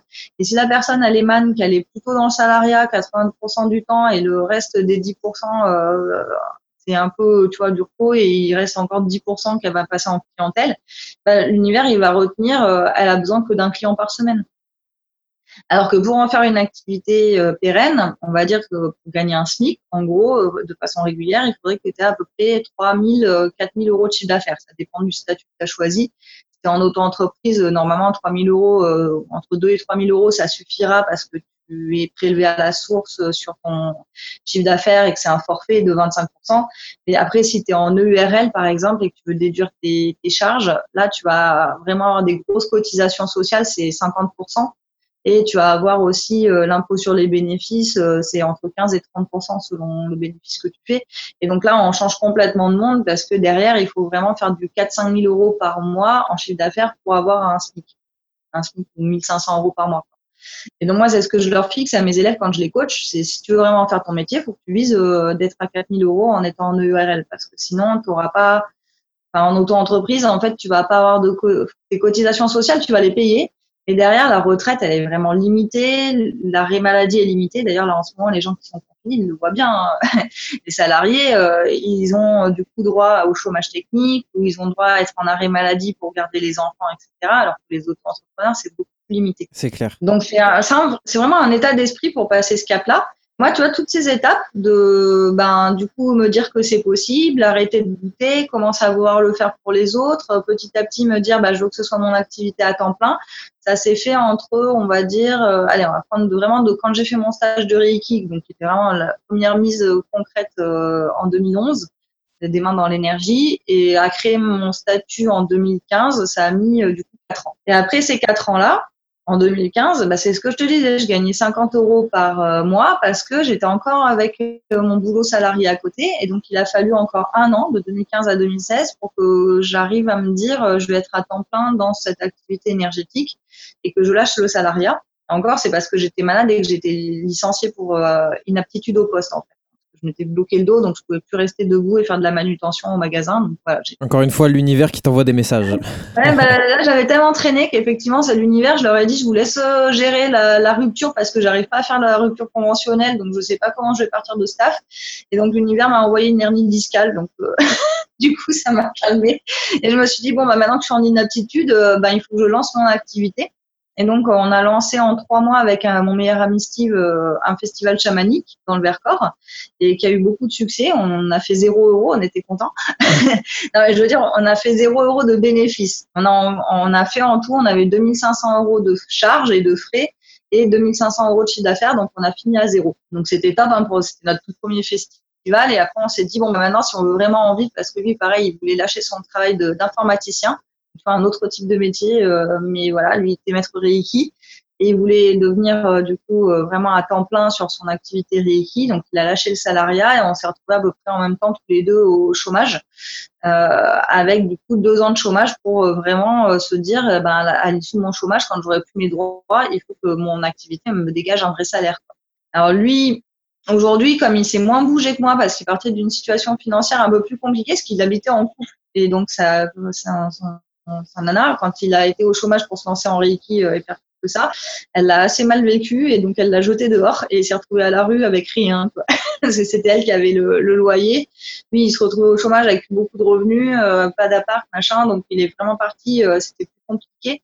Alors que moi, quand j'avais vraiment réfléchi à l'avance tout mon projet, donc j'avais déjà, quand je me suis retrouvée au chômage, j'avais déjà créé ma carte de visite, j'avais mon site internet, j'avais déjà des ateliers, je faisais des conférences. Et même si j'en faisais que du coup une fois par mois, ce qui expliquait le 50 euros de chiffre d'affaires, je savais que j'avais déjà toutes les bases. Lui, il partait de rien. C'est pour ça que ça a été un peu plus euh, difficile pour lui. Et euh, lui aussi, il n'avait pas de budget pour faire de la pub et pas de marketing. du coup, en gros, euh, aujourd'hui, euh, il a toujours pas atteint ce, ce SMIC mensuel, alors que moi, aujourd'hui, je, je, le gagne largement. 2020 et c'est encore les 4 ans avant que mon activité elle explose complètement. 4 ans avant que ton activité explose.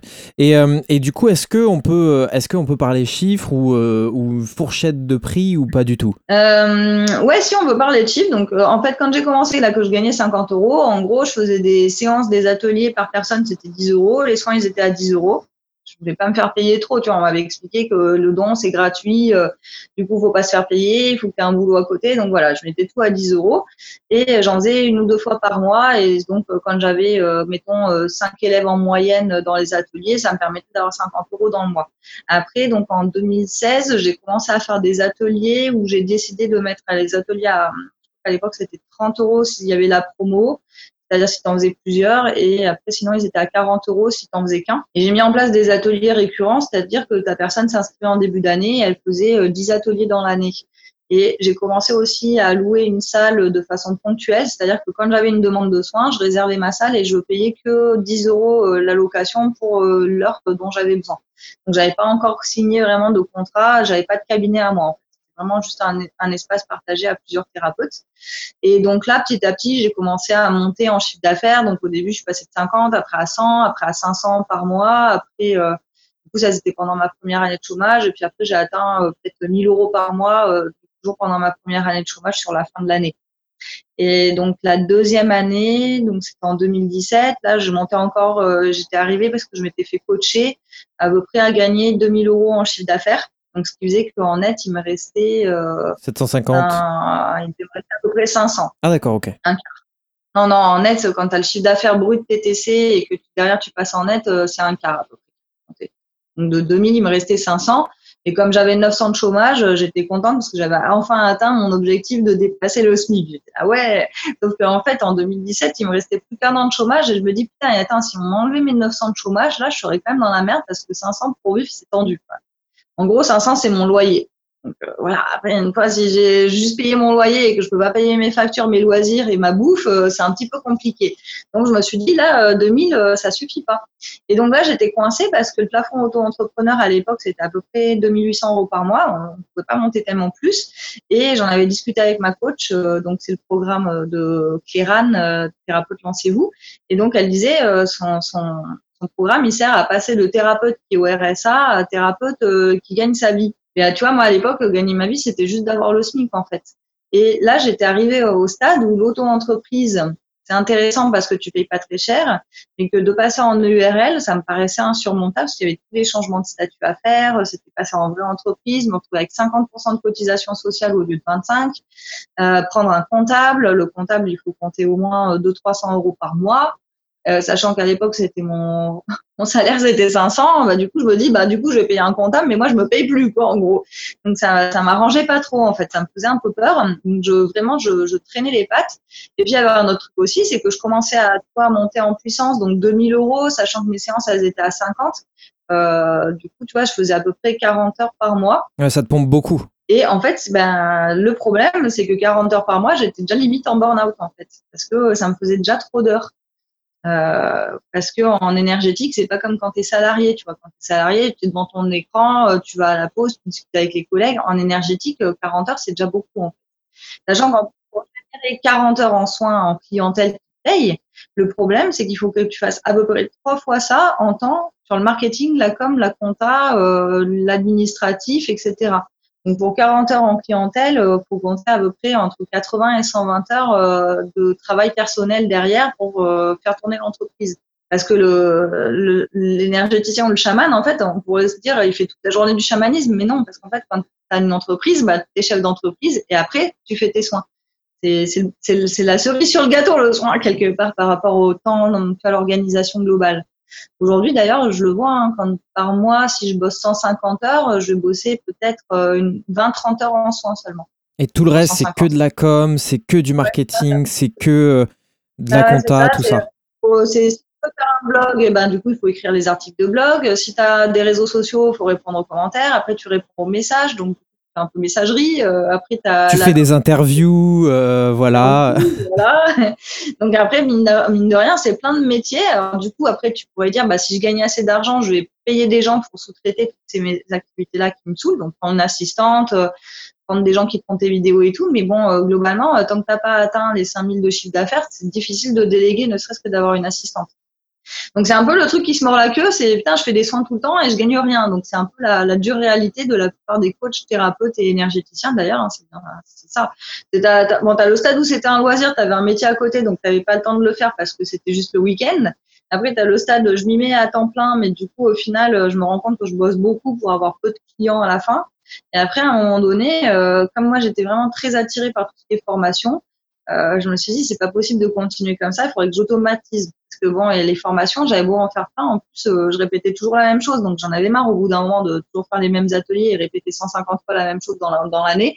donc du coup, je m'étais dit, bah tiens, il y a cet atelier, j'ai déjà un PDF, je vais tourner la vidéo parce que maintenant que je l'ai fait 50 euh, fois en présentiel, tu vois, je le connais par cœur, donc je vais me tourner, je vais me filmer comme si j'étais avec mon groupe. Je leur fais à l'identique et du coup, après, les gens pourront acheter directement sur Internet.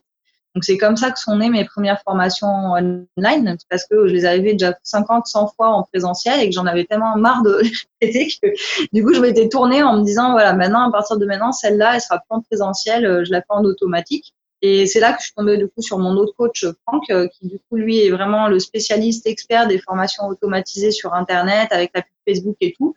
Et du coup, il m'a fait comprendre que même si j'avais fait des études en marketing, mon marketing à moi des années 2000, en 2020, c'était plus trop.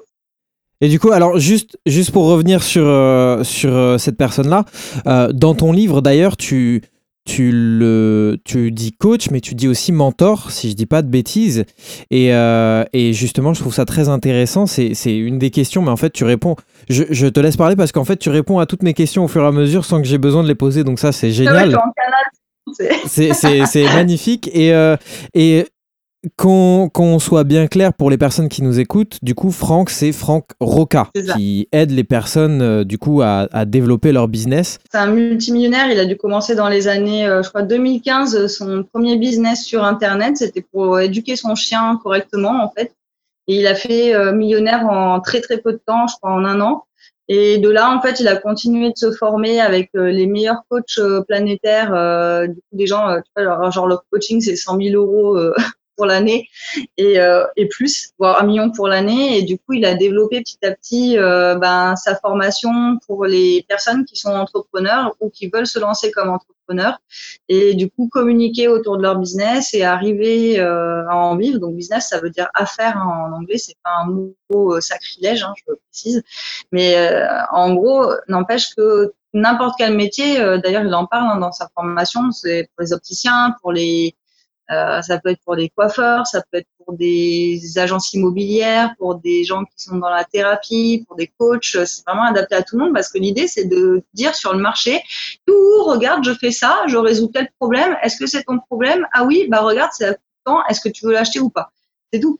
En fait, et le you eh ben, ça passe par de la pub YouTube, de la pub Facebook, euh, par euh, par être visible, par avoir des pages de vente présente ton produit ou ton service.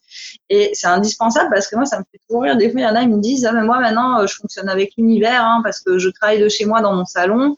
J'ai pas de carte de visite, j'ai pas de site internet, mais quand l'univers, euh, il veut m'envoyer quelqu'un, il me l'envoie. Je fais, ouais, mais en gros, tu vas pouvoir avoir des gens qui viennent de ta rue et qui ont entendu parler de toi par le voisin. Et donc, du coup, tu vas en avoir peut-être 4-5 par, euh, par mois. Et c'est ton mari qui paye la maison. Alors que moi, tu vois, je suis célibataire, euh, sans enfant, ok, mais ben, toujours est-il que le fait d'être célibataire fait que je m'assume toute seule. Donc, j'ai pas quelqu'un qui va bosser euh, à côté et qui va garantir que mon loyer sera payé si j'ai pas de clients. Et euh, l'univers, en plus, il t'envoie des gens si tu en super forme. Donc, quand tu pas en forme, il t'envoie personne, en fait qui considère que tu n'es pas en état pour faire un soin et qu'il faut d'abord que tu te fasses un auto-soin. Donc ça, c'était un truc que quand je faisais le présentiel avant, euh, j'avais vraiment ce truc de si j'étais trop fatiguée, tous mes rendez-vous s'annulaient du jour au lendemain et je faisais zéro en chiffre d'affaires. Là, je m'étais dit, bon, ça craint, ça craint un peu. Et ça, je pense que, je pense que tous les entrepreneurs euh, qui écoutent ce truc-là, l'ont vécu forcément, peu importe euh, dans quel domaine ils exercent. À partir du moment où ils étaient pas bien ou, euh, ou alors euh, ils se sentaient pas de faire quelque chose.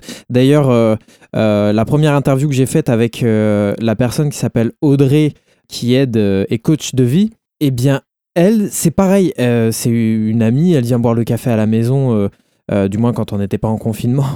Elle nous disait, c'est marrant, il faut vraiment que je fasse attention à mes pensées et à comment je suis parce que il arrive parfois que je me dise oh j'ai pas trop envie et j'ai des rendez-vous qui s'annulent dans l'après-midi pour me laisser mon après-midi. Et ça c'est quelque chose qu'on va vivre.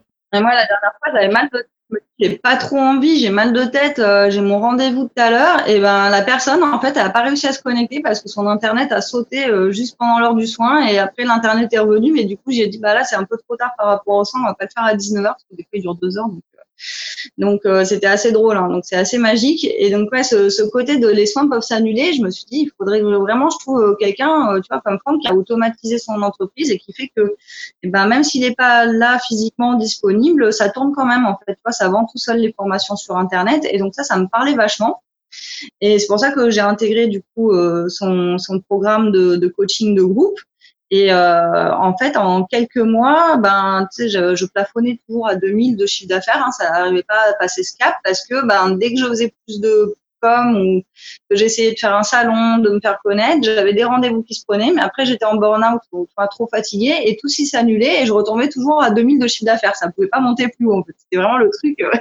c'était le seuil, le, le, sommet de l'Everest. C'était 2000 et j'arrivais pas à le dépasser. Les croyances limitantes.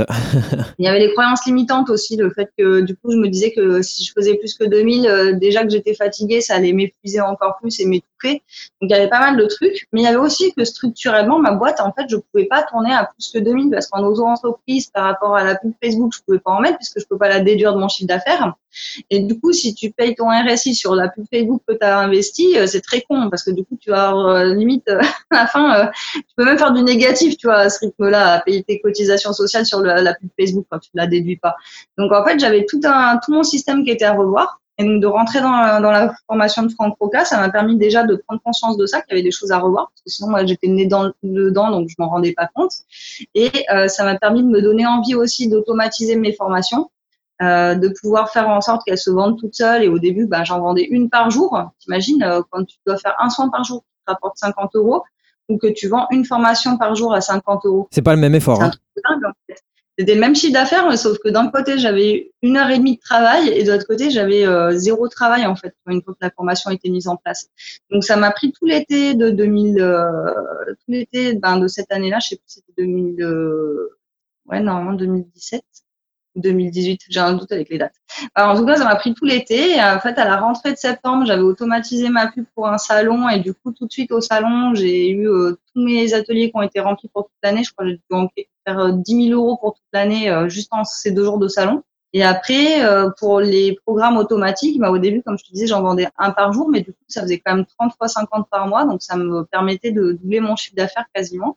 Et après, j'avais toujours les soins au cabinet. Donc, en quelques mois, je suis passée de 2000 à 5000 et j'ai même fini l'année. Donc, euh, ben, 2018, j'ai fini l'année. Je devais être à peu près en chiffre d'affaires à 8000 par mois, un truc comme ça. Et donc, euh, après, en 2019, le coach, euh, il te pousse toujours à aller plus loin. Donc là, il m'a demandé en fait de encore plus accentuer sur ma gestion des tâches, sur la structure de mon entreprise, sur prendre des outils d'automatisation, donc pas de de prendre aussi une assistante pour me dégager du temps. Donc là, ça a été vraiment repenser mon système en entier et changer de statut parce que du coup là enfin j'avais euh, décidé de, mettre plus de pubs Facebook et il fallait vraiment que j'arrête de payer le RSI euh, comme je le faisais sur le chiffre d'affaires parce que sinon c'était complètement euh, dans ma pub Facebook en gros il faut compter quand tu mets un euro il t'en rapporte deux donc si tu veux gagner mettons 5000 euros de chiffre d'affaires avec la pub Facebook il faut que tu mettes 2500 c'est vraiment proportionnel et donc, du coup, si sur les 5000, euh, tu enlèves 2500, il t'en reste 2005. Mais si tu en RSI, tu le payes sur 5000, tu vas payer euh, ben 25%, donc un quart de 5000. Et donc, moi, en fait, je voulais vraiment que mon RSI, je le paye plus que sur l'argent que je gagnais vraiment, sur mes bénéfices. Donc, du coup, c'est pour ça que j'ai changé à ce moment-là de statut. Parce que sinon, l'auto-entreprise, c'est vraiment bien tant que tu mets pas beaucoup de pubs. Et dès que tu vas avoir beaucoup de charges, genre un cabinet, euh, le RSI, euh, les, automa les automatisations, euh, la pub Facebook, euh, une assistante, etc. Il faut surtout plus être en auto-entreprise, parce que sinon euh, tu, perds tout ton argent, c'est complètement bête. D'autant plus qu'après, en plus, tu arrives à un palier qui est le palier de la TVA et tu vas commencer à la payer, mais en auto-entreprise, tu peux pas la déduire. Donc, c'est débile. tu, tu payes ta TVA et à aucun moment donné, tu peux en déduire. Donc, c'est c'est pas du tout intelligent comme fonctionnement. Donc, ça, je pense que c'est l'étape numéro 2. C'est l'auto-entrepreneur qui sort vraiment de ce système où il va gagner maximum 1000 euros par mois et euh, qui arrive à se faire connaître et du coup est obligé de passer en, société pour, parce que sinon c'est sa structure de coût et son organisation ne lui permet plus de progresser. Et donc moi en fait à partir du moment où j'ai changé de statut, j'ai fait plusieurs défis, notamment avec Doumassé, le défi des 100 jours sur les croyances, sur l'argent, sur l'abondance et sur la mission de vie pour me remettre un coup de boost et mais, mais vraiment me redéfinir aussi pourquoi je le faisais. Et donc mon projet, euh, mon projet que j'avais complètement mis de côté là, d'avoir un écolieu autour du chamanisme, parce que mis de côté parce que j'avais pas les thunes, hein, tout simplement. Donc du coup, ça servait à rien que j'y réfléchisse en me disant bah j'ai pas les thunes, je pourrais jamais le faire. Et là en fait, je me suis dit bah si un jour je pourrais avoir les thunes, j'y crois. Donc je vais me focaliser là-dessus sur ce projet-là. Et d'ailleurs, j'étais même allée voir les banques en disant, bah, moi, j'aimerais bien emprunter. Et là, ils m'ont nez parce qu'ils m'ont fait, non, médium, chaman, c'est des activités, on ne prête pas. Euh, de toute façon, vous n'avez pas de revenus réguliers. Euh, votre revenu net, il est trop bas. Euh, pour emprunter, il faudrait emprunter maximum, là, on vous prêterait au maximum 100 000 euros. Et encore, si vous êtes en couple et que l'autre, il se porte garant pour vous. Et là, j'ai fait, ouais, ok. Donc, du coup, il faut que je gagne plus, en gros. en gros, il m'avait Je crois qu'après ce rendez-vous à la banque, je me suis tapé trois mois de presque dépression, en fait. Tellement j'étais dégoûtée. Et ça m'avait complètement cassé le moral, en fait, de me dire, ah bah là, mais même euh, en ayant l'impression que ça y est, je commence à toucher, euh, tu sais, moi, j'avais, j'étais là, ça y est, je suis multimillionnaire, j'ai 5000 euros par mois, c'est, c'est Byzance. Et en fait, euh, non. Tu vas voir la banque derrière et c'est moi, il te rappelle que t'es pauvre. en gros. Là, il te casse tous tes rêves. Et après, du coup, je me suis dit, non, mais bon, c'est pas grave, j'ai mon rêve, j'y tiens, c'est mon objectif. Euh, Franck, tu vois, à ce moment-là, il nous disait, euh, lui, son rêve, c'est de faire une fondation pour les océans. Il doit être multimilliardaire pour arriver à la financer et faire tout le programme qui s'est prévu. Et il a dit, moi, je garde mon objectif euh, et je, je, je renonce pas et je réfléchis tout le temps à qu'est-ce que c'est qui me rapproche de mon objectif demain. Et donc, quand j'ai commencé à fonctionner comme ça, bah, effectivement, mon entreprise, elle a explosé parce que derrière, à chaque fois que j'ai pas une compétence, j'achète un coaching pour me faire euh, coacher sur cette compétence, ou je délègue et du coup, je prends quelqu'un qui va faire euh, le truc à ma place. Bon, ce que j'aime pas trop, donc en général, c'est plus je me prends un coaching et j'apprends à le faire par moi-même. Euh, du coup, j'ai commencé à déléguer aussi, à mettre de plus en plus d'automatisation. Donc, la compta, elle est automatisée. Euh, j'ai ma comptable, elle me fait aussi la compta, hein, d'ailleurs. Euh, mes calculs, euh, mes programmes de formation online et tout, j'ai mis vraiment beaucoup de, systèmes qui me permettent de pas bosser dessus sur des tâches répétitives. Genre un copier-coller de Excel pour euh, copier-coller le chiffre d'affaires du jour, mais je le fais plus à la main. C'est des applis qui me le font. Ça m'a dégagé tout ce temps que je passais avant sur des tâches débiles, genre recopier tous les jours les factures, envoyer les factures, remplir euh, le fichier pour que ça te calcule à la fin du mois la TVA. J'ai vraiment automatisé au maximum et aujourd'hui, bon, globalement, la, la compta va me prendre une demi-heure par jour grand max. Euh, la pub Facebook, je vais y passer une heure par jour euh, moyenne et ça me permet de faire mon blog, euh, ma vidéo, ma pub, etc. sur, sur la semaine CDC. Et j'ai pris une assistante pour répondre aux messages parce que même aujourd'hui j'en ai deux d'assistantes parce que sinon j'avais trop de messages. Imagine, tu dois répondre à 150 mails par jour. Les commentaires Facebook, tu peux plus. Ça te prend 5 heures et c'est bon, la journée elle est pliée quoi. Donc ça, et puis j'ai pris aussi quelqu'un qui me fait les appels euh, quand les gens ont des questions à poser, qui veulent s'inscrire pour un soin énergétique ou quoi. Maintenant, je fais des soins, euh, c'est plus des coachings sur six mois. Et du coup, pour s'inscrire, il faut passer par euh, mon conseiller qui va prendre la personne au téléphone, discuter avec elle, voir où elle en est. Moi, je prends plus aucun appel en dehors des rendez-vous. Donc ça, ça me simplifie aussi, parce qu'à un moment donné, j'étais arrivée, je passais la journée à répondre aux mails, à prendre des rendez-vous, et j'avais même plus le temps de faire les soins. Du coup, c'était devenu pas du tout cohérent au niveau organisation. Mais là, pareil, c'est le coach à chaque fois qui me dit, mais regarde, on va refaire le tableau des tâches, on va regarder où c'est que sont tes priorités. Et euh, c'est ça qui fait que mon entreprise euh, aujourd'hui, je suis toujours chamane, ça c'est clair, mais j'ai aussi la casquette chef d'entreprise et plus juste petit artisan entrepreneur en fait. Et du coup, au niveau de, de ton chiffre d'affaires, du coup, ça n'a plus rien à voir avec les 50 euros, on est d'accord Ah oui, ça n'a plus rien à voir parce que je te disais, la première année, en tout, tout, tout, j'avais fait 5000 euros. La deuxième année, à la fin de l'année, au mois de décembre, j'avais atteint 18 000. La troisième année, j'ai fait 50. Et en gros, euh, tous les ans, je double. Je, non, même plus que ça. Dans, tous les ans, je, je fais x6 tous les ans. Donc l'année d'après, j'ai fait 300. Et du coup, c'est voilà, ça continue après x6 euh, à chaque fois, à peu près tous les ans. Je double dans l'année à peu près 3, 4 fois, 5 fois, ça D'accord. Et là, alors sans indiscrétion, euh, l'an dernier, du coup, t'es arrivé à combien? L'an dernier, j'étais arrivé à 300. 300, donc t'es passé d'un business de 5000 euros l'année à 300 000 l'année. Ouais, entre 2005 et 2019, en 4 ans. D'accord, donc on est d'accord que tu conseilles bien les gens de se former avec des personnes euh, pour développer leur business, c'est quand même quelque chose d'assez intéressant. Bah, moi, j'ai constaté, et c'est un peu ce que je constate euh, en discutant avec d'autres coachs, ils constatent la même chose, c'est que c'est proportionnel à ce que tu es prêt à investir. C'est un peu comme si, en fait, quand tu es prêt à payer pour toi un coaching à 1000 euros, ça veut dire que tu crées une espèce de voie à l'intérieur de toi, tu as un passage qui fait la largeur d'une porte euh, pour 1000. La largeur de 1000, on va dire, ça fait ça. Du coup, une fois que tu as créé ce passage, et eh ben, du coup, ça veut dire que l'argent de l'autre côté peut repasser dans l'autre sens et il va pouvoir rentrer 1000 euros par mois.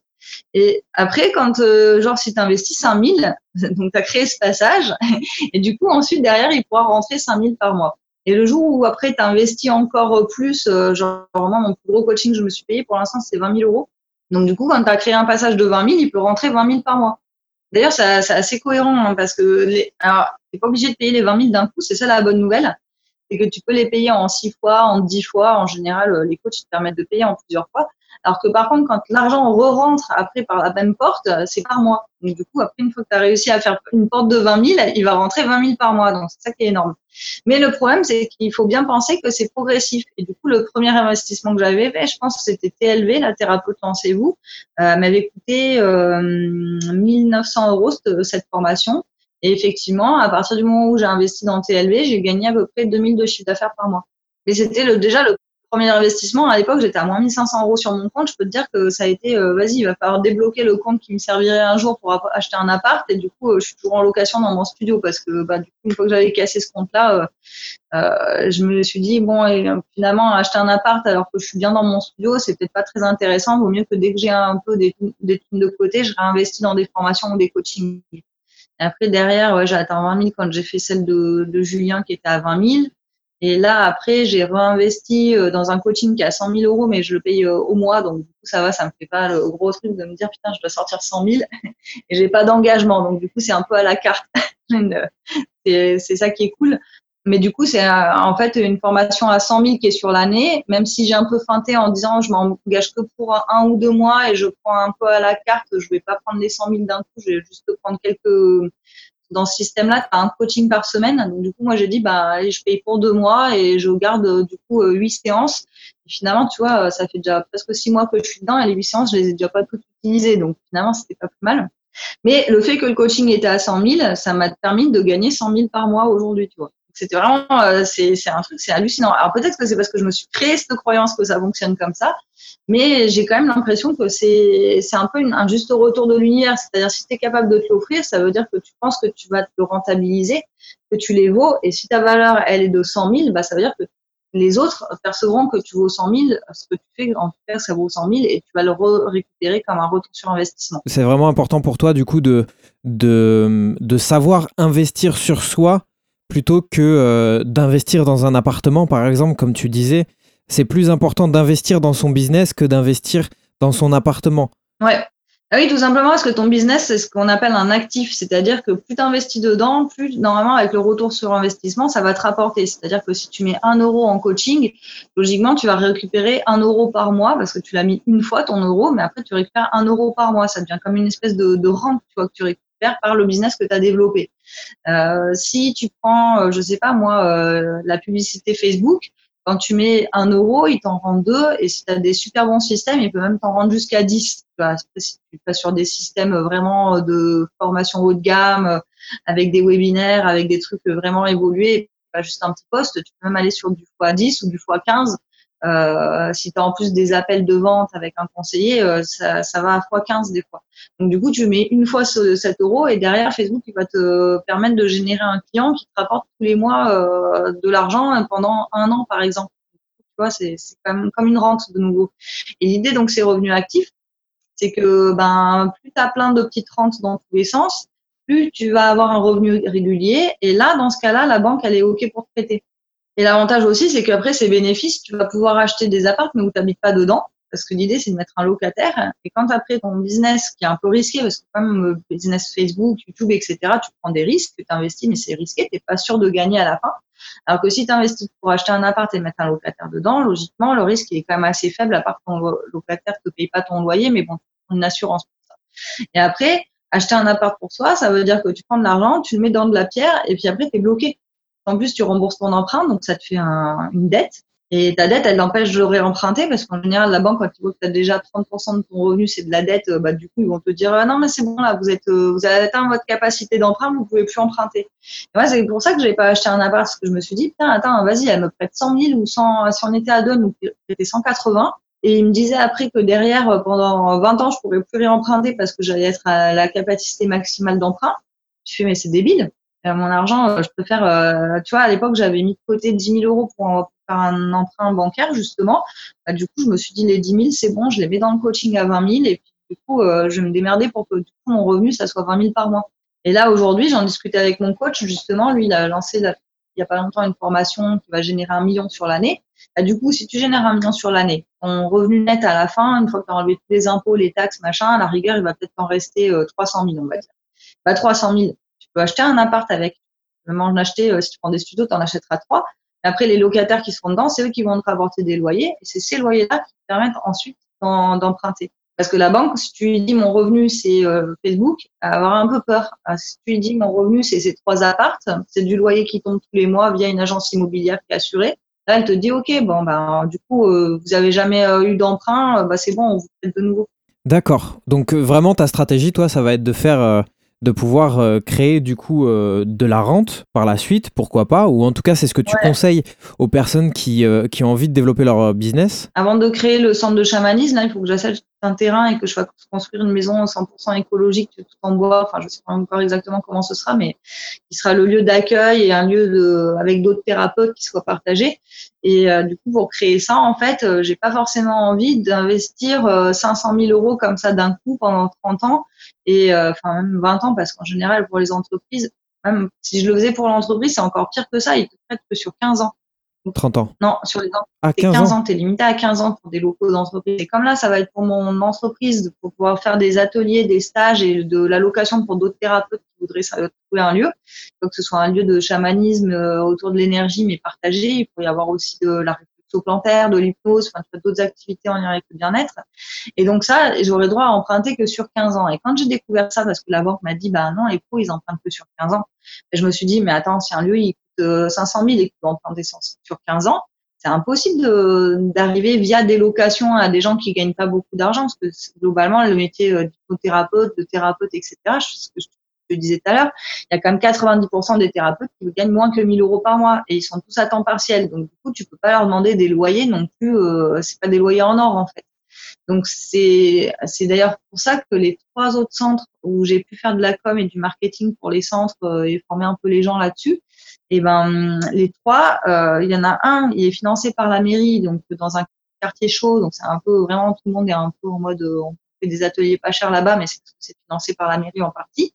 Euh, L'autre qui avait été créé, on était une dizaine de thérapeutes dedans, on a fait faillite parce qu'en gros, on a accumulé une dette de 40 000 euros en deux ans à pas payer les loyers parce que c'était un super grand lieu et qu'il n'y avait pas assez de thérapeutes dedans et que le mec qui avait fait ça, en plus, il a détourné de l'argent c'est un peu l'apothéose. C'était génial.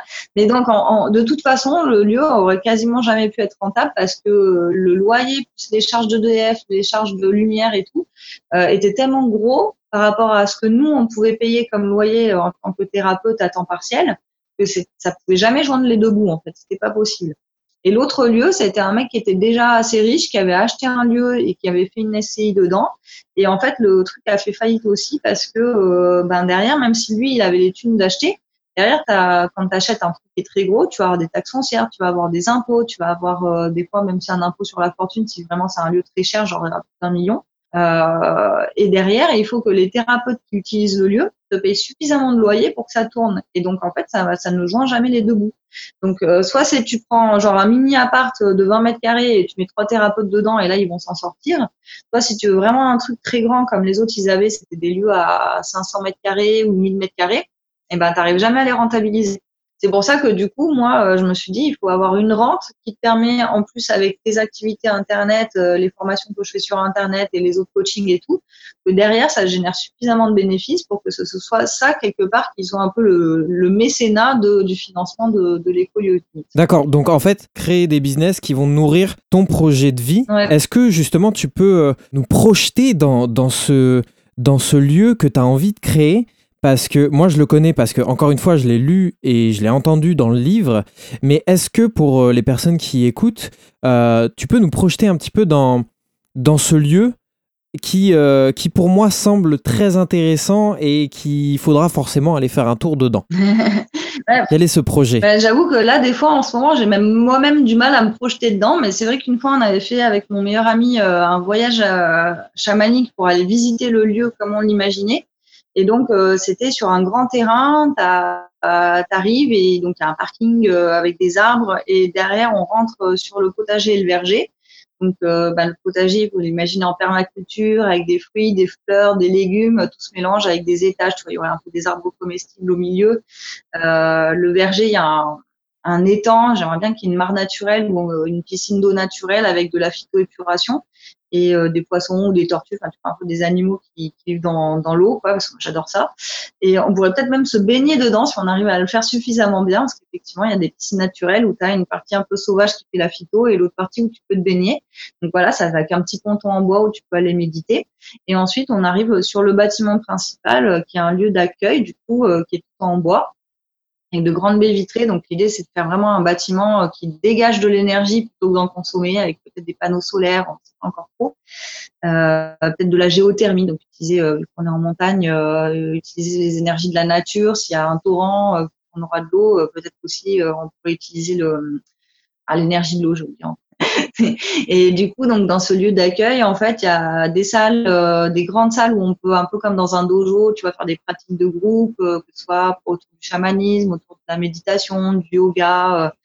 Euh, ça pourrait être des séances de sophrologie ou d'hypnose de groupe, peu importe.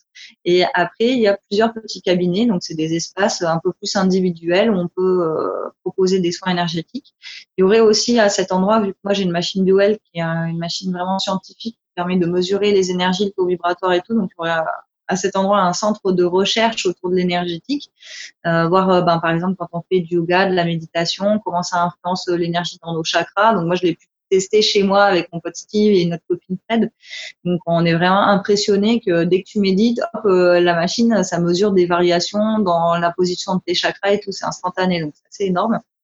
Et du coup, là, ce serait de proposer des mesures pour euh, les personnes qui viendraient sur le centre. Euh, il y aurait aussi, du coup, à l'arrière du bâtiment, un petit chemin qui part dans la partie un peu plus forêt ou bois, euh, avec une sorte de cercle sacré où on pourrait aller faire des pratiques autour du chamanisme en pleine nature. Mais bon, du coup, il servirait plutôt l'été pour les stages en extérieur que toute l'année.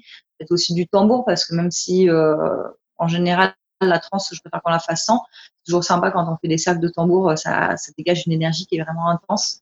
Donc, euh, euh, puis voilà, de faire résonner le lieu, de faire vibrer le lieu. Il y aurait plein d'esprits de la nature, donc on serait vraiment en co-création avec eux. Il y aurait des cours pour apprendre à communiquer avec les esprits de la nature, avec Pan, le dieu de la nature d'ailleurs, avec les lutins, avec les elfes, les nains, etc.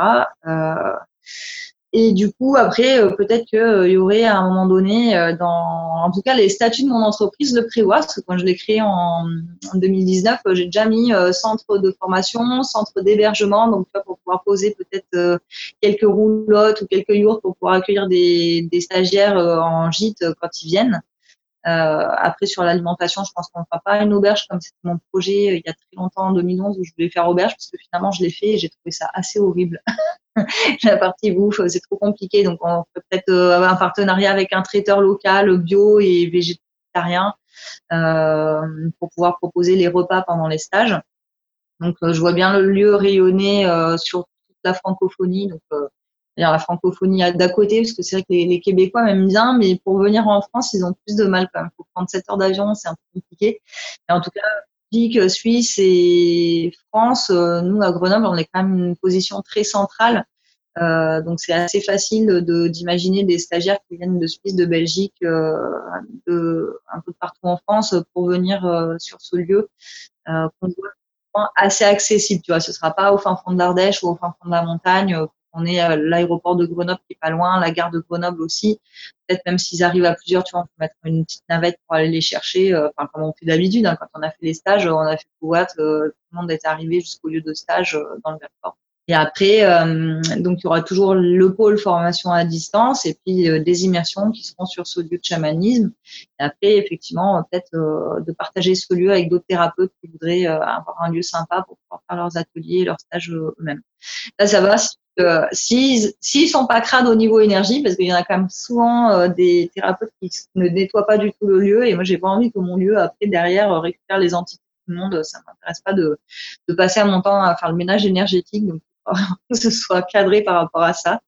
Et pareil sur la communication avec les esprits de la nature, les esprits de la nature c'est pas nos esclaves, donc un minimum de respect de co-création avec eux. Euh, donc, il n'y aura pas n'importe qui qui sera admis sur ce lieu. Euh, ce sera pas un lieu, euh, toi, par exemple, de recherche avec avec n'importe qui, en fait, avec des scientifiques qui viendraient en mode allez, la zézétique, on est sûr que ça n'existe pas, donc on va vous prouver que ça n'existe pas. Oui, mais si tu as la croyance que ça n'existe pas, c'est sûr que ton résultat sera que ça n'a rien mesuré. Mais par contre, si tu sais que ça existe, forcément, tu auras plus de résultats et plus de chances de communiquer avec un esprit de la nature. ce sera aussi l'état d'esprit qui est sur ce lieu. J'ai vraiment autour de, de cette communion avec les esprits de la nature et euh, quelque part un peu de l'imposer. De toute façon, après, si, si t'aimes pas, tu viens pas. Et puis comme ça, chacun est libre. Euh, voilà. Et moi, dans l'idéal, euh, j'aimerais bien habiter sur place aussi, donc peut-être créer une coloc avec d'autres thérapeutes, parce que bon, le célibat, pour l'instant, il a l'air de se prolonger indéfiniment. et euh, aujourd'hui, quand je mets vraiment mon intention de rencontrer quelqu'un qui soit à la fois à fond dans l'énergie, mais aussi à la fond dans cette idée d'éco-centre, de créer un écolieu, d'avoir un impact au niveau international et tout, euh, j'avoue qu'il a, et qui fait aussi peut-être de la formation en ligne comme moi parce que tout un état d'esprit, un mode de vie qui est un peu spécial. Parce que du coup, je suis complètement à l'encontre des horaires, par exemple, du salariat ou quoi. Et donc, j'ai envie d'être avec un partenaire qui puisse partager ça euh, avec moi. Donc, bon, pour l'instant, j'en vois pas le bout du nez. Donc, on va dire que ce sera peut-être juste une coloc avec d'autres amis thérapeutes qui cherchent un lieu pour, pour vivre. C'est un, moi, j'ai l'habitude de vivre seule, mais tu vois, c'est dans ma bulle. Donc, si elle fait 40 mètres carrés, 50 mètres carrés, ma bulle, ça, ça sera très bien. Et le lieu sur euh, peut-être 1000 mètres carrés ou un hectare, euh, après, ça dépendra du budget qu'on aura, mais euh, peut vivre à plusieurs largement. Ça fasse un peu comme un éco-village, comme tous ces éco-villages que j'ai pu visiter un peu partout en France ou même en Corse, en Suisse, où il y a plusieurs familles qui vivent et qui partagent des choses autour d'une même charte, d'une même idée. J'espère que je vous ai bien fait rêver du coup. ah bah ça c'est sûr. C'est sûr parce que tu en parles aussi pas mal dans ton livre. Je trouve ça vraiment intéressant justement de bah, l'intention que tu as derrière. Alors du coup, pour finir sur l'écolieu, l'objectif de cet écolieu, c'est vraiment de reconnecter du coup l'humain à la nature pour qu'il reste euh, du coup et, qui, qui, se renoue avec ce dont on parlait tout à l'heure, à cette intuition, à cette, euh, à cette connexion avec, euh, avec la nature. Ouais, c'est vraiment ça, ouais. c'est renouer l'humain avec ses capacités innées, naturelles de télépathie, de clairvoyance, de clairaudience pas forcément pour que ça devienne des guérisseurs ou des chamans comme moi, mais vraiment plus pour qu'ils soient connectés avec leur intuition et avec leur mission de vie, avec ce que veut leur âme. Parce que ça peut être toi, bah, en tant que communication, euh, communicateur, ça pourrait être des bâtisseurs, ça pourrait être des leaders, ça pourrait être des, euh, des coachs, peu importe en fait euh, sa mission. toujours utile que la mission, bah, c'est ce qui nous rend heureux sur Terre on peut se reconnecter à ça. C'est vraiment pour moi quelque chose de très important. Et moi, de toute façon, ma mission, c'est réveiller les dons euh, et réveiller la plus belle nature. Donc, de toute façon, euh, je pourrais toujours essayer de faire autre chose. Ça revient tout le temps et ça revient tout le temps et ça me lâche et l'écolieu, en fait, ben, c'est vrai qu'à un moment donné, je voulais un peu par facilité demander au guide, euh, vas-y, euh, donnez-nous les, chiffres du loto, comme ça on gagne vite une grosse somme, ou trouvez-nous un sponsor, un mécène, machin. Ça n'a jamais fonctionné. Par contre, le jour même, à chaque fois que j'ai fait la demande, j'ai eu un nouveau coach euh, qui est apparu dans ma vie, comme ça, genre ça pouvait arriver sur ma page, son email, et c'était exactement la personne dont j'avais besoin pour avancer plus. Et aujourd'hui, je suis super fière de moi parce que je me dis que finalement, j'aurais pas besoin d'avoir un baguette magique du, du loto pour y arriver, mais c'est vraiment ça parce que je vais développer étape par étape. Et je pense aussi que c'est super important parce que quand tu gagnes au loto, en fait, tu n'as pas toute cette expérience de chef d'entreprise. Imagine de gérer un écolieu avec tous les gens, avec les contrats, avec euh, les clients, etc. Mais en fait, on m'aurait donné le loto, j'aurais été dans la merde parce que j'aurais pas eu toutes ces compétences que j'ai acquis là en huit ans, euh, que je me décarcasse à développer mes dons et en parallèle euh, à les mettre dans la matière et les incarner en fait vraiment dans quelque chose de concret, un projet euh, hyper terre à terre, parce que moi j'arrive à concilier maintenant les deux. Mais avant, il y a huit ans, bah, je conciliais pas les deux. J'étais complètement perchée. D'ailleurs, souvent dans mon livre, toute la première partie du livre, j'en parle. Complètement à l'ouest et, et autant quand j'étais salarié, j'étais bien cadré, mais autant quand j'étais au début de mes dons, ça partait dans tous les sens et j'aurais pas pensé à un moment donné avoir une entreprise et puis être chef d'entreprise en fait là-dedans. Ok, et du coup, j'ai une petite question pour toi, et du moins, j'aimerais bien avoir ton avis.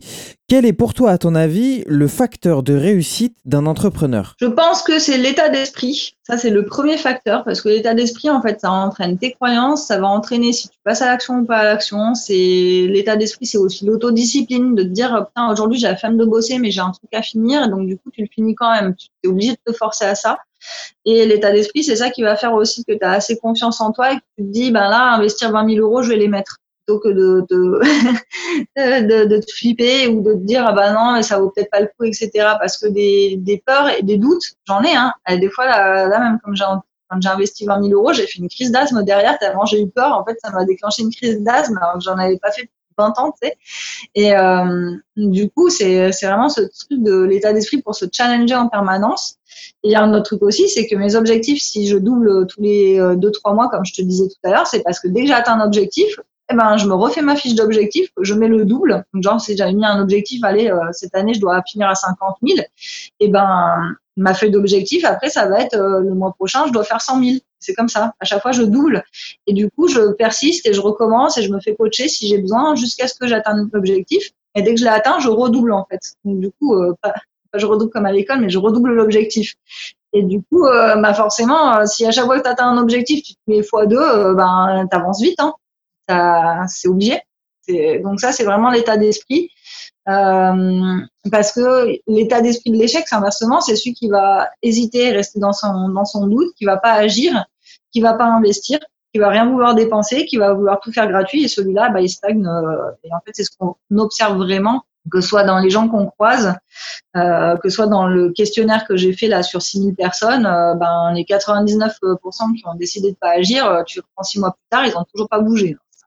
il n'y a pas de miracle. Bah, merci pour cette réponse. Et est-ce que tu, tu, as des livres à conseiller que ce soit en développement personnel, que ce soit pour s'initier peut-être au chamanisme et comprendre ce que c'est un petit peu plus. Personnellement, je trouve que ton livre euh, l'explique bien et tu, je trouve qu'il y a un très bon contact euh, avec, euh, avec le chamanisme quand on connaît pas trop, dans ton bouquin déjà. Mais est-ce que tu en as d'autres, des bouquins qui, toi, t'ont déjà parlé, que ce soit dans le chamanisme ou alors dans le business Quels sont les livres que tu as à conseiller pour un entrepreneur qui a peut-être envie de se réconcilier avec, avec son yin? Ouais, genre un ou deux. Bah, du coup, effectivement, mon livre, donc L'étoile cristalline, une voie initiatique, euh, qui d'ailleurs, à la fin, contient toute une bibliographie de tous les bouquins que j'ai lus et que j'ai vraiment adoré jusqu'à maintenant. Donc, l'avantage, c'est que là, c'est deux en un et vous avez aussi des formations parce que je pense un livre, c'est bien, mais en fait, en autodidacte, à travers un livre, il faut vraiment avoir des bonnes méthodes pour euh, se développer ou genre déjà être télépathe. Moi, par exemple, je lis un exercice dans un livre où un chaman en parle et je vais me dire, bah, tiens, je vais l'essayer. Et au bout de deux, trois semaines, en général, même si j'ai jamais fait cet exercice, je vais le maîtriser, en fait. Mais c'est une capacité, je pense, qui est un peu personnelle parce que sinon, la plupart des gens, ils ont besoin qu'on leur montre qu'on leur fasse une vidéo, etc. Et donc un livre tout seul ne va pas servir à réveiller les dons, ça va pas suffire. Par contre, euh, dans les livres sympas, il y avait euh, Laurent Huguelit euh, sur les huit circuits de conscience, si je me souviens bien. Il y a le chamanisme celte de Gilles Wurtz. après, donc sur mon blog, en fait, il y a la bibliographie complète. Et pour tout ce qui est argent, mission de vie, bah, j'aime beaucoup le défi des 100 jours de Lilou Massé donc sur la mission de vie et celui sur l'argent et l'abondance. Et sur l'argent, pour les croyances sur l'argent et tout, il y a Christian Junot qui fait des super stages et des super livres. Euh, il y a Harvey Taker qui est vraiment, euh, genre, euh, c'est une espèce de Bible, hein, le secret d'un esprit millionnaire, c'est la Bible pour changer d'état d'esprit et commencer à penser comme les riches. Parce que concrètement, avec un état d'esprit pauvre, on aurait un impact sur une dizaine de personnes de, par mois, alors qu'avec un état d'esprit riche, on peut avoir euh, l'espoir d'aider euh, plusieurs milliers de personnes par mois, voire millions de personnes par mois. Voilà. C'est en fait après c'est pas que l'un ou l'autre est mal, mais c'est juste de se dire, bah moi j'ai envie d'avoir un impact sur plusieurs millions de personnes dans ma vie, donc du coup il vaut mieux que je prenne l'état d'esprit euh, Harvey Taker pour aller au plus haut et dépasser vraiment tous mes blocages parce que je pense que ça fait partie de mon évolution aussi. Ok, eh bien merci, euh, merci pour cette liste de livres et je pense que je mettrai euh, un lien vers, euh, vers ton blog dans, le, dans la description. bah, C'est vraiment de cristalline, tout simplement, parce qu'il a la première partie, il y a la formation offerte, il y a le livre sur la première page, et après, il y a le blog, c'est dans les pages de mon site internet avec la bibliographie. Et eh ben, je mettrai le lien de, de, ton, de ton site L'onde cristalline, du coup, si vous voulez aller le chercher dès maintenant euh, sur Internet, ça se trouve très facilement en plus. Et dernière question, du coup, est-ce que de ton point de vue, tu as le sentiment d'avoir réussi, sachant que la définition de réussite est différente pour tout le monde J'aimerais savoir si tu ressens ce sentiment à l'intérieur de toi, ou est-ce que tu as pas encore ce sentiment de, réussite? Euh, Moi, en fait, je pense que la croyance de je réussis chaque jour est super importante, et c'est une des premières que j'ai reprogrammées. Donc en fait, euh, tous les jours, je suis programmée à me dire aujourd'hui j'ai réussi, euh, j'ai réussi en fait, et de toujours être en permanence à me dire là euh, jusqu'à présent je réussis, ça va te programmer à réussir pour les prochains objectifs que tu te fixes parce que c'est vraiment une routine. Si tu as un objectif, tu l'atteins, donc du coup tu te dis ouais j'ai réussi.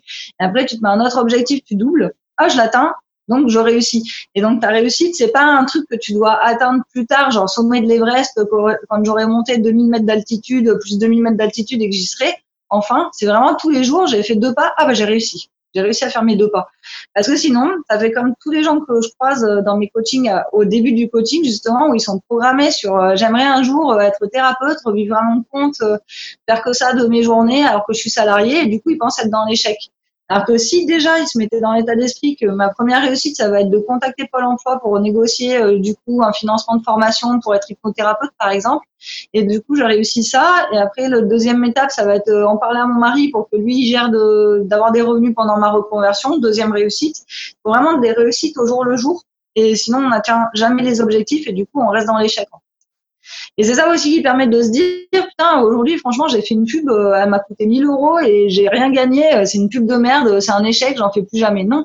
C'est, euh, ok, ben, bah, d'accord, ma pub aujourd'hui, elle a réussi à dépenser 1000 euros, mais elle a rien rapporté en face. Du coup, demain, je vais essayer de faire une pub qui dépense 1000, mais qui rapporte 2000, tu vois.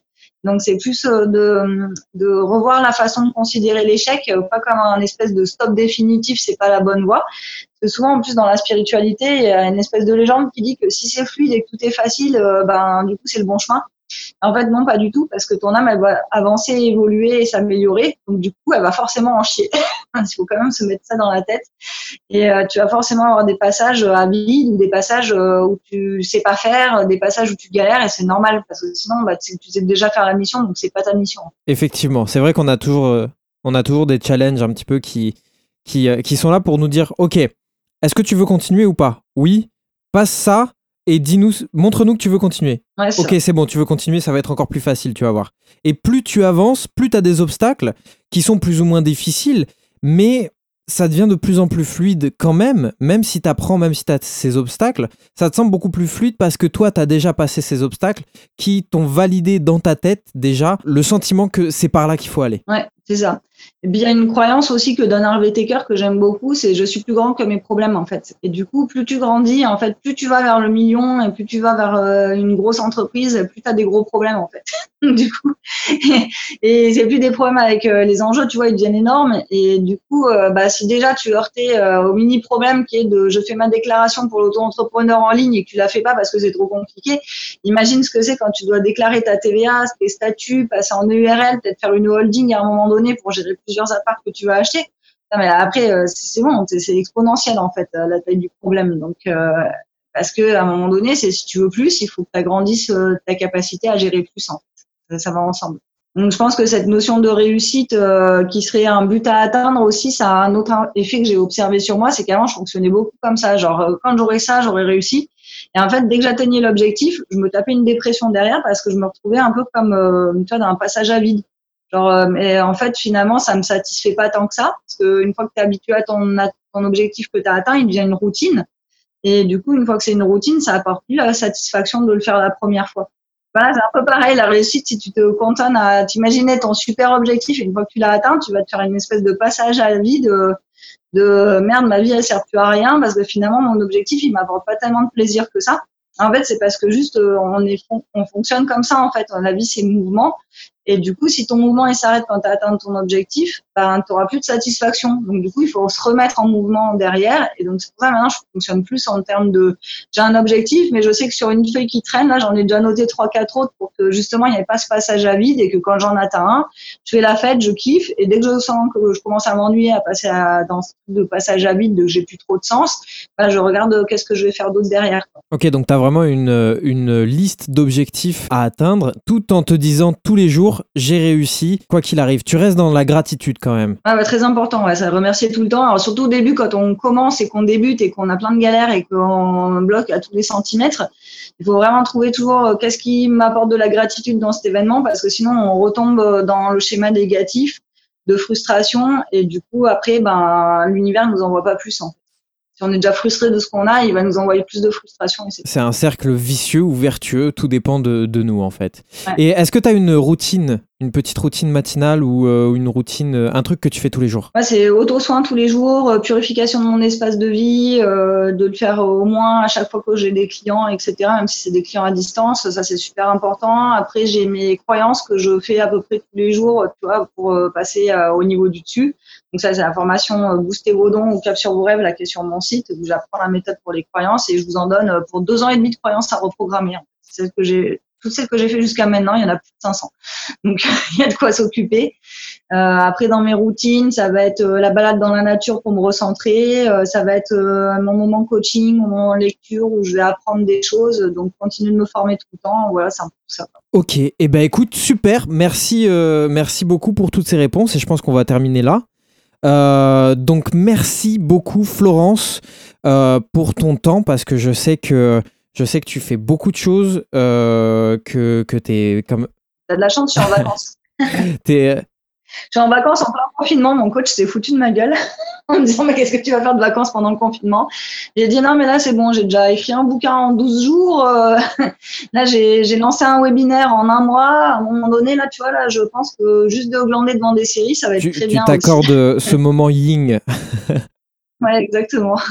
On laisse tomber le yang. Eh ben écoute, en tout cas, merci beaucoup euh, vraiment d'avoir euh, pris le temps euh, sur tes vacances du coup.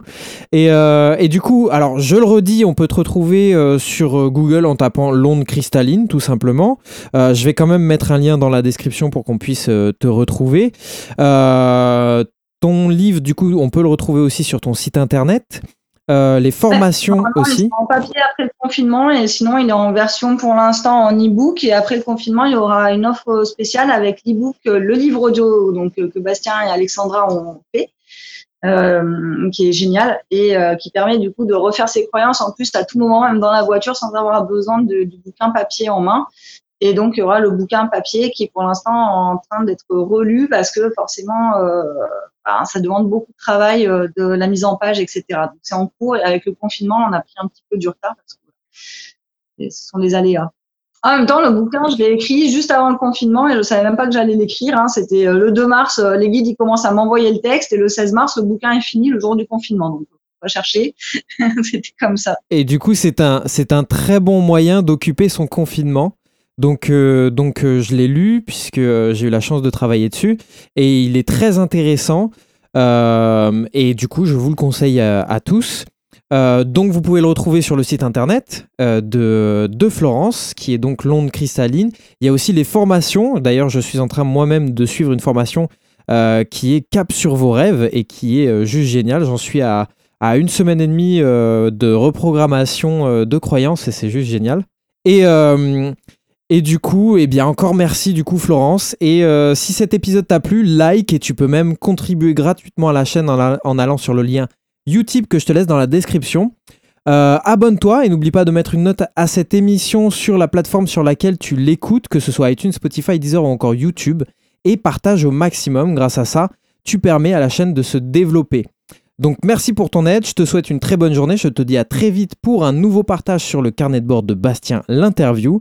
Et c'était une production du studio podcast Montpellier. Je te dis à bientôt Florence. Merci et à bientôt. Ouais. Ciao ciao.